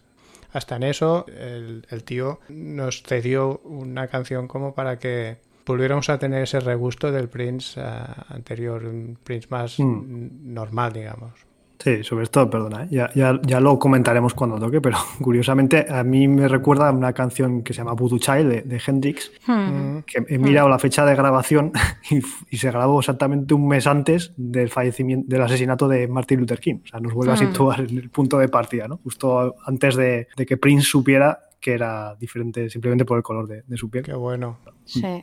Qué bueno. Pues eso, eh, el sueño del que hablaba eh, Dr. King, pues sería eh, al que Prince se une o se compromete afirmando que si el sueño era ese, que entonces él es el soñador. O sea, un mensaje claramente y directo. Aquí casi no hay, no hay, no hay eufemismo. Y como he dicho antes, esta tarde estaba mirándome la, la entrevista aquella de Tavis Smiley. Ya la había visto y varias veces y hasta que no lo he analizado para este programa no me he dado cuenta de todo lo que suelta ahí Prince, mm. de lo sí, que sí. habla. Mucho más relevante de lo que... Sí, es muy buena esa entrevista. Hmm. Es curioso porque de Prince, bueno, nosotros somos fans y encima analizamos ¿no? las canciones, pero la gente que dice me gusta Prince no, no creo que tengan mucho conocimiento de esta faceta de él. O sea, siempre se ha destacado por ser el, el, ambiguo, el sexual, el provocador, el tal, pero no creo que conozcan esta faceta y es verdaderamente una pena. Sí, bueno, también es verdad porque, porque comulgó más con este tipo de mensajes precisamente cuando no era tan conocido mm. o cuando empezó de nuevo, como decíamos antes, con el Musicology, empezó a sacar un poquito la cabeza. Y... Pero siempre ha habido, siempre ha habido menciones a la raza y a la lucha social. Sí, está Reis, está el Controversy, no sé. Sí, tiene O sea, razón, que siempre sí. ha estado ese mensaje. Sí, sí, sí. Lo que pasa es que nunca se le ha dado la relevancia que tiene en su, en su historia como mm. artista, ¿no? Mm. Es como que ya a toro pasado nos damos mm. cuenta de la importancia que tuvo. Incluso tú mismo acabas de decir, jo, he visto muchas veces la entrevista y sí, nunca me había dado cuenta de todas las cosas, las perlas que suelta. Sí. Es que es de reflexionar mucho este hombre, ¿eh? Mm. Bueno, es que el tío era un... Eh, le faltaba la chistera, se sacaba cosas, o sea, todos los mensajes que ponen sus letras, o sea, su vida son sus letras, al final. Lo único que mm. tienes que rascar y, y, a lo mejor por la barrera del idioma, porque no te tomas tu tiempo, hay muchas cosas de él que todavía desconocemos, mm. estoy segurísimo. A mí me ha sorprendido mucho lo de lo de la reserva aquella india de Avalanche. Uh -huh. Me ha sorprendido. Esto no lo podía saber yo. Si no rasco, rasco, pues lo podía sí. haber sabido. Pero, pero claro, es que son cosas que Prince Sí, a, tenía... a, veces te aprendes las letras, pero un poco a lo papagayo, ¿no? Y no Exacto. te paras a Correcto. decir, ¿por qué decía esto? ¿Por qué lo mucho, decía? Mucho estudio. Uh -huh. Que no, ¿Y que, cómo se dice la frase? No, no hacía punto o no hilaba. ¿Cómo es la frase? Apuntada sin hilo. No, ah, apuntada, apuntada sin, hilo. sin hilo. O sea, todo, todo lo que está ahí tenía alguna razón. El uh -huh. tío, al final es lo que decía, el funk es, es, son reglas. Entonces yo creo que, que, que, no era el artista histriónico que hacía cosas porque sí, que todo, todo lo que Exacto. ponía eh, tenía su sentido. Otra y esa es, que... la faceta de Prince que creo que no se ha no digo promocionar, que no se, no es más, no es tan visible. Es como mm, mm. una cosa es el excéntrico. Sí. Ay, ¿te gusta Prince? Pues sí. es que tal, es el raro, ¿no? Es que Prince tenía un mensaje que dar. Mm. Y esto también lo enlazo con, por, por poner un ejemplo, en el DVD aquel que salió del Sign of the Times hace dos o tres años, que había entrevistas, eh, había uno, no me acuerdo quién era, que decía que todos los movimientos que hacía Prince, o sea, cuando hacía la mímica aquella de que se bebía o fumaba un cigarro y tal, para él, para Prince, significaba algo, o sea, no lo estaba haciendo por hacer el indio. El payaso, sí. No, no- no estaba haciendo el payaso, eh, lo, lo hacía porque interiormente en ese momento quería lanzar un mensaje haciendo mímica. Y, y con esto pasa igual, o sea, con, con todo, con las letras y con todo. Bueno, me estoy acordando ahora, ahora, ahora que estamos aprovechando para reivindicar esta faceta, eh, que una de las últimas apariciones públicas antes de fallecer fue cuando, cuando presentó el mejor álbum de- del año los Grammy, 2015, Sí, con esa vestido de para naranja. mí, mí- mítica frase de, de cómo los libros y las vidas negras, ¿no? los álbumes todavía Mm, importan, que yo creo que eso sí que caló mucho y, y la gente todavía lo, lo recuerda y ahora está muy en auge y, y oímos lo de Black Lives Matter por todos lados, pero en ese momento todavía no, no era tan, tan extendido y él Ujú. salió ya con sus dos cojonazos y, lo dijo delante de, de todo el mundo. sí, señor. Sí, sí. Y bueno, en particular en la entrevista este de, de Tavis, cuando habla de, de Dreamer, dice que decía que. Pero es que luego, ya digo, está un poquito tirando como para adelante y para atrás la entrevista y repitiéndome las frases. Porque hay veces que Prince hablaba como. O sea, condensaba mucho la información y con, con una palabra estaba diciendo muchas cosas. Y, se te pasa de largo. Tú ves la entrevista y dices, mira, está aquí nerviosito y se, se, ha atolondrado y ha dicho esta. No, esta palabra, solo esta palabra, entre dos. eh, significa todo esto que, que quiere decir. Lo que Mm. pasa es que, que a lo mejor eh, sí que no se sabía o no se estaba cómodo, nunca le gustarían las entrevistas. Yo creo que luego más adelante salió más en la tele y tal, pero yo creo que interiormente a él le seguían sin gustar las entrevistas. No estaba cómodo, no era, no era su medio. Y, y el tío, ma, ma, pam, decía una, una palabra y esa palabra estaba diciendo muchísimas más cosas que solo eso. Y, y decía, por ejemplo, eh, que, que, bueno, que cuando le preguntaron sobre las elecciones, decía que, que no, que él no votaba por, por el hecho de ser testigo, que no, que no apostaba por ningún perro, por ningún galgo en la carrera. O sea, se mantenía un poquito alejado de la, de la opinión política, de, la, de su de su que me parece bien, ¿eh? Me parece que es como debería ser. En alguna canción también lo dice, no recuerdo en cuál, pero dice votar para qué si son todos el mismo perro con Sí, en esta, diferente collar. Es esta, sí, sí, Ah, en sí. esta. Ujú. Eh, la ilusión de elegir, pero realmente son, son lo Pero y mismo. lo bueno, entonces, y a lo que, a lo que voy es que mm, si tú no, y me parece bien, ¿eh? porque creo que un artista es el artista, un futbolista es el futbolista. Que sea del PP o que sea del PSOE, E, me tiene que dar igual. O sea, yo tengo que valorar al, al artista por su música y al futbolista por cómo juegue, pero no por sus ideas políticas. Pero en, Está claro. en- en esta entrevista venía a decir que, que aunque debe haber separación entre las cosas, y en ese caso habla de la política y la religión, eh, no debe haberla entre la política y la moral, ¿no? Y que, y que de ahí que de alguna manera las letras, que, que hay un- una cierta involucración en, en la política, pero desde el punto de vista moral. Mm. Entonces me parece genial. Yo sí digo que, que el tío suelta perlitas ahí que no te das ni cuenta y dices, ¿qué, qué le, qué le pasa en la boca, tío? Pero Sí. porque... Lo que ¿Sabes? pasa es que luego, en fin, eh, eso lo dice de la política, pero también lo podría aplicar a la religión y la moral, ¿eh? que, Mm. que también cogea a la religión bastante con ese tema. Y él fue muy, muy brasas con el tema, todo hay que decirlo. mm, Fue muy predicador y también, no sé. O sea, que azuzar a la política me parece correcto, pero sin embargo no azuzaba a la iglesia. Sí, sí, en esto no, no, no era tan eh, privado, digamos. Sí, sí, lo, lo, lo promulgaba a todos los vientos. Mm.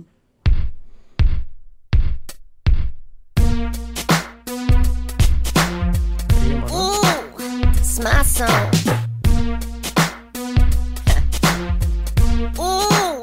This my song. Alright, look here, y'all. Flop hats, hot pants, and gold medallions. Fake grills. to the side. Look out. Every once in a while, you need some old school company.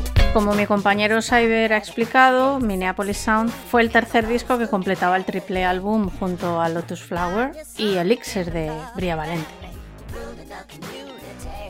Inicialmente se publicó como descarga en la web lotusflower.com, que tantos quebraderos de cabeza nos dio algunos, no sé si recordáis aquella madrugada en la que se supone que lanzó la web y algunos nos levantamos para registrarnos y no sé qué. Bueno, pues eh, nos dio muchos quebraderos de cabeza y también a, otros nos ayudó a fortalecer amistades y desde aquí voy a mandar un saludo a Bobiceta porque él sabe de lo que hablo. Eh, en cuanto al disco Minneapolis Sound, en teoría fue un intento de volver a las raíces electrofunk del sonido de Minneapolis, donde Prince interpretaba todos los instrumentos, hacía todas las voces con alguna excepción, como la del rapero Q-Tip. El disco incluye temas disco funk, como pueden ser Chocolate Box o Dance for Me, y también baladas suaves y melosas como Here o Better With Time. Pero la gran sorpresa y alegría de la mayoría de los fans llegó con el tema que estamos escuchando, que es Old School Company, una canción que recuperaba al alter ego de Prince, favorito de los fans, Camille. El tema recupera los argumentos que Prince había defendido años antes en Musicology, ya que es de nuevo una oda a la música de verdad a la realizada por Real Musicians. Esa Old School Joint del tema de 2004 que aquí es rebautizada como la Old School Company. Como en su predecesora, eh, Old School Company es una llamada de atención a la juventud hacia la cultura musical. En la canción encontramos, igual que en Musicology, menciones a esos Real Musicians que Prince incluye en su Old School Joint, pero también referencias a la lucha racial una vez más y adiós una vez más. Asuntos que, por lo que hemos eh, ido viendo en este programa, eran los que realmente copaban su atención en esos años.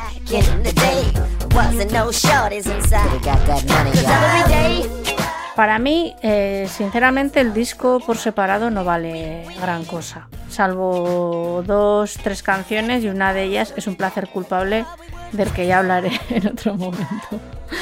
Y cuando por fin llega Old School Company, pues esto ya está gorro de, canciones disco funk comerciales, de baladitas. Así que yo lo que hice fue cogerme la canción y pasármela a la carpeta de Lotus Flower y escucharlo todo junto. El tema me parece una bomba de relojería, incluida la aparición estelar, y esto solo lo van a, a entender los que crecimos en los 80 la aparición estelar del, del inspector Gadget.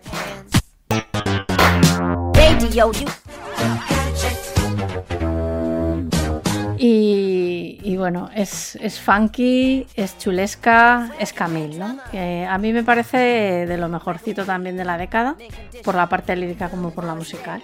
Y es una gozada que además eh, en directo nos ponía muy arriba.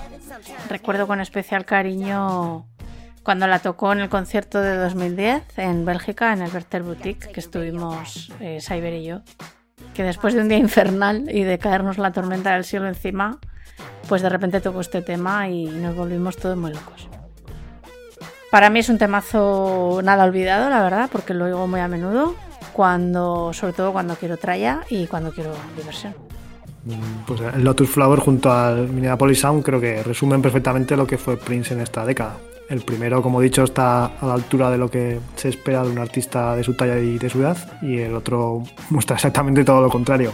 Es un claro reflejo de esa irregularidad en estudio que la acompañó ya hasta el final. Eh, Minneapolis Sound para mí es el peor disco de su carrera, junto a Guitar Round Phase One. Y en realidad a ambos les veo el mismo problema. Los dos son un intento de Prince por sonar juvenil o conseguir llegar a gente joven, y el resultado en ambos me parece que es un desastre de dimensiones épicas. Eh, Old School Company es lo único que salgo de ese disco y aunque hay cosas que me chirrían un poco, el resultado creo que, que es más que decente. Y bueno, es lo que ha dicho Soka, es, que de, hecho es un Prince ochentero con algo de Camille, ¿no? La Lindra Machine, guitarra rítmica y un, sonido de guitarras muy, muy sucios, en general, muy minimalista. En definitiva es un sonido de Minneapolis Sound eh, que, que, es de lo que se trataba, ¿no? Muy, muy buen tema. Pues sí, Sí, sí, poco más que decir. La verdad es que eh, la puesta en escena, aparte del concierto que hemos dicho, solo es necesario ver cómo, lo, cómo fue la actuación en el Jay Leno. O sea, eh, Prince chulo, Prince eh, Te, te da un rollo esta canción muy buena. Y aquí también, ah, creo que aquí sí que hay, como he dicho, Shoka toca todos los palos. eh, religión, política y todo. Creo que aquí también Prince eh, eh, hizo algún tipo como de alusión, porque en aquella época era cuando hu- hubo las elecciones de, De Obama. de Obama, ¿no? que fueron el, el, el 4 de noviembre de 2008 fueron las elecciones. El, tema se grabó como a finales de 2008, inicios de 2009. Y casó un poquito con, con el tema de las elecciones pre- presidenciales que fueron el 4 de noviembre, en las que ganó Obama, y no tomó posesión hasta el 20 de enero del 2009. Por tanto, yo creo que aquí todo este proceso electoral a lo mejor lo, lo- bueno, lo tuvo un poco en cuenta. Y también hubo todo el colapso bancario, eh, culmi- culminando con la bancarrota de Lehman Brothers el, el 17 de septiembre de 2008. Entonces, todos estos eventos al final yo creo que le movieron un poquito. Eh, lo- de alguna manera lo hiló y lo metió aquí en este tema. Pero bueno, el tema al final eh, tiene una marcha increíble. A mí me ha extrañado mucho que, que Shoka se haya hecho una carpeta, porque claro, eso ya es una playlist, ¿eh? Lo sabes, ¿no? Sí. Pero de mi reproductor MP3, es que soy un poco antigua todavía. no, pero en el ordenador me refiero, la tenía Sí, guardadita ahí. Sí, la verdad es que el, el disco, bueno, tiene muchos más bajos que altos. Y, El y disco este es infumable, eh, tiene temas infumables. O sea, ya hablaremos del Minneapolis Sound en su momento, pero tiene temas, para mí, muy bochornosos. Sí, O sea, sí. bochornosos. Mucho, El, mucho además. el tema con Q-Tip, a mí me parece de salir corriendo, ¿eh? Y el videoclip, el pobre Q-Tip, tú, ya. no sé, que... tengo que flipar. En Sí, fin. fue bastante, no sé, eh, no, no iba acorde con todo el rollo que llevaba a lo largo de No. la década. Apa- aparte que el, el- dice, jo, es Minneapolis Sound para reivindicar el sonido de Minneapolis. Pero ¿qué tiene eso de sonido de Minneapolis? O sea, sí, tiene temas electrofunk y tal, pero es lo que has dicho tú, es un intento de llegar a la gente joven y Mm. se queda, pero vamos. Claro, claro. Eh, Ahí sí que parece el abuelo cebolleta. Sí, el- es, el que, es Camilo. Sesto con la canción Mola Mozo. ¿Os Sí, es Joder, esta no me la esperaba. muy bueno. Hostia, qué bueno. Mola mazo, efectivamente. Ahora me la voy a poner. Qué horror. Pobre Prince. Pero bueno, es eso, que es bastante infumable. Y es muy. contra- contrasta mucho con el Lotus Flower e incluso con el Elixir de Bria Valente, que para mi gusto es un disco que está muy bien. Está muy Sí, bien. está sí. muy bien. Está Está muy bien. bien. Hasta aquí nuestra selección de temas de la década de los 2000. Súper interesante ver que todos los temas que elegimos en un primer momento giran alrededor de unos temas muy concretos, que son la desigualdad social, el racismo, la reivindicación, eh, la vuelta a los clásicos. Yo creo que, como hemos dicho en varias ocasiones, es un buen reflejo de lo que le preocupaba a Prince en la época, ¿no? Un hombre maduro que está rondando los 50 y se implica en temas en general algo menos frívolos, ¿no? Aunque nunca dejó de lado el tono sensual, está claro que había evolucionado y sus letras también lo hicieron. Y luego otra cosa destacable que hemos mencionado pero tampoco le hemos dado una importancia es que cada disco fue publicado de una manera diferente, con discográficas más al uso o, o de una manera independiente, regalando discos con las entradas de conciertos en periódicos, en descarga, o sea que eh, ya lo has dicho tú, Cyber, eh, esa faceta de, de emprendedor y de empresario musical al final también está. Y es cierto que, creo que lo ha dicho Star, eso va a influir mucho en, en las generaciones actuales de músicos y por supuesto las posteriores. Así que creo que es una década muy, muy relevante. Para Prince como artista a lo mejor no tanto porque mm, las décadas de Prince obviamente son los 80, 90 a principios, sobre todo los 80, pero para el mundo de la música creo que es muy importante. Pasamos ahora a la sección de mi compañero Cyber, Can I Play With You?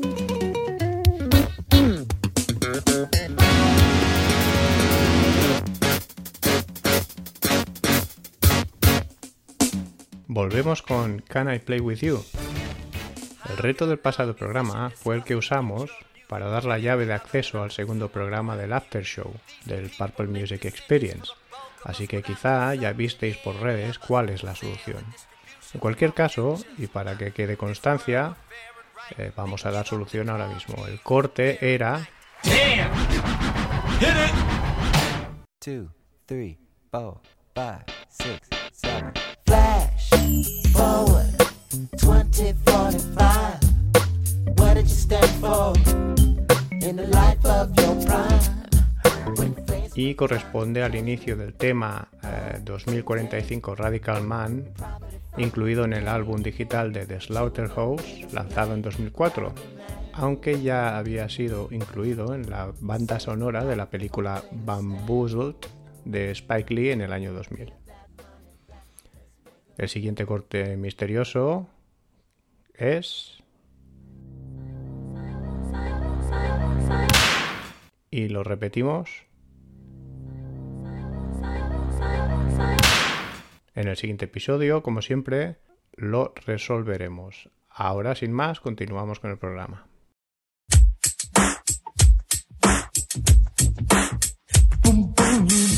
Bienvenidos de nuevo a la sección I Wonder, donde os planteamos acertijos relacionados con Prince y su obra. En el programa anterior planteamos este enigma. No estaba muy interesada en política. Tenía nombre de península, le gustaban los coches verdes y le era Ernesto. Y la respuesta es... Love to the Nines, ya que hacíamos referencia al cuestionario que Tony M le hace a Maite García. Volvemos a tener ganadora y vuelve a ser la misma persona que acertó el primer I Wonder, nuestra colaboradora Amedja. Muchas felicidades. Pasamos ahora a leer el acertijo de hoy. Una frase condicional dio la cara por mí. Con la máscara de la ambigüedad puesta, vagué por una habitación solitaria. Olía a condena. Me ató con un cordón de oro y después me hizo bailar. No sé si era un espejismo o un sueño. Necesito una segunda opinión. Si sabéis la respuesta, enviadnos un comentario o un mensaje en redes. Resolveremos el acertijo en el próximo programa o daremos una nueva pista si nadie lo ha adivinado.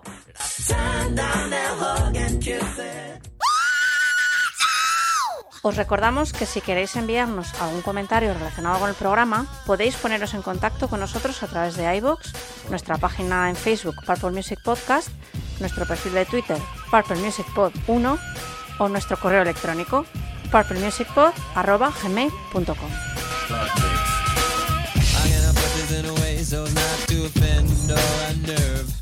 Bien, damos por finalizado el programa de hoy. Eh, paso a despedir ya a mis compañeros. Starchild, hasta el próximo programa. Hasta el próximo, un abrazo. Y Cyber, nos, nos escuchamos en el próximo. Hablamos, hoy sí de la Old School Company. Yo también me despido, como siempre ha sido un placer. Y a nuestros oyentes recordarles que permanezcan atentos a nuestras redes, ya que de tanto en tanto iremos dando accesos a nuestro canal privado de Discord, donde estamos organizando coloquios con otros fans. Verdaderos soldados del funk. Hasta el próximo programa. Stay tuned, stay funky. What's wrong with the world today? Ain't got to get better. Sure ain't what the leaders say. Maybe we should write a letter.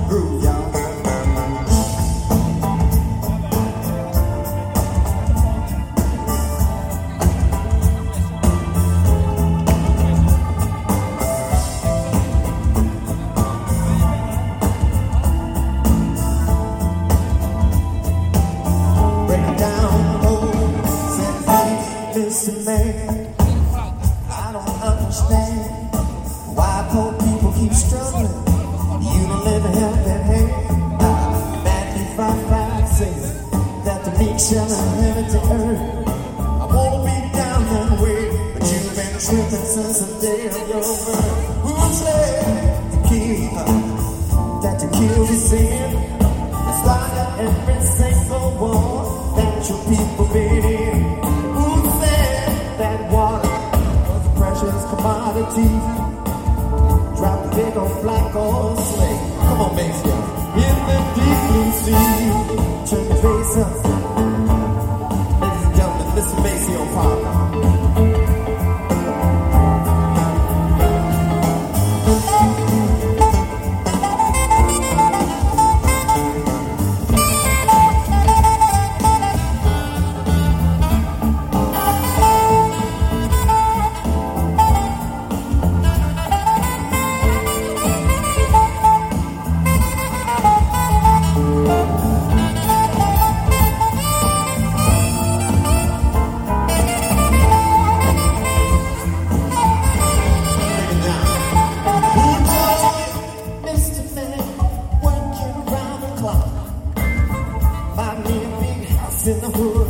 cigarette ass gonna.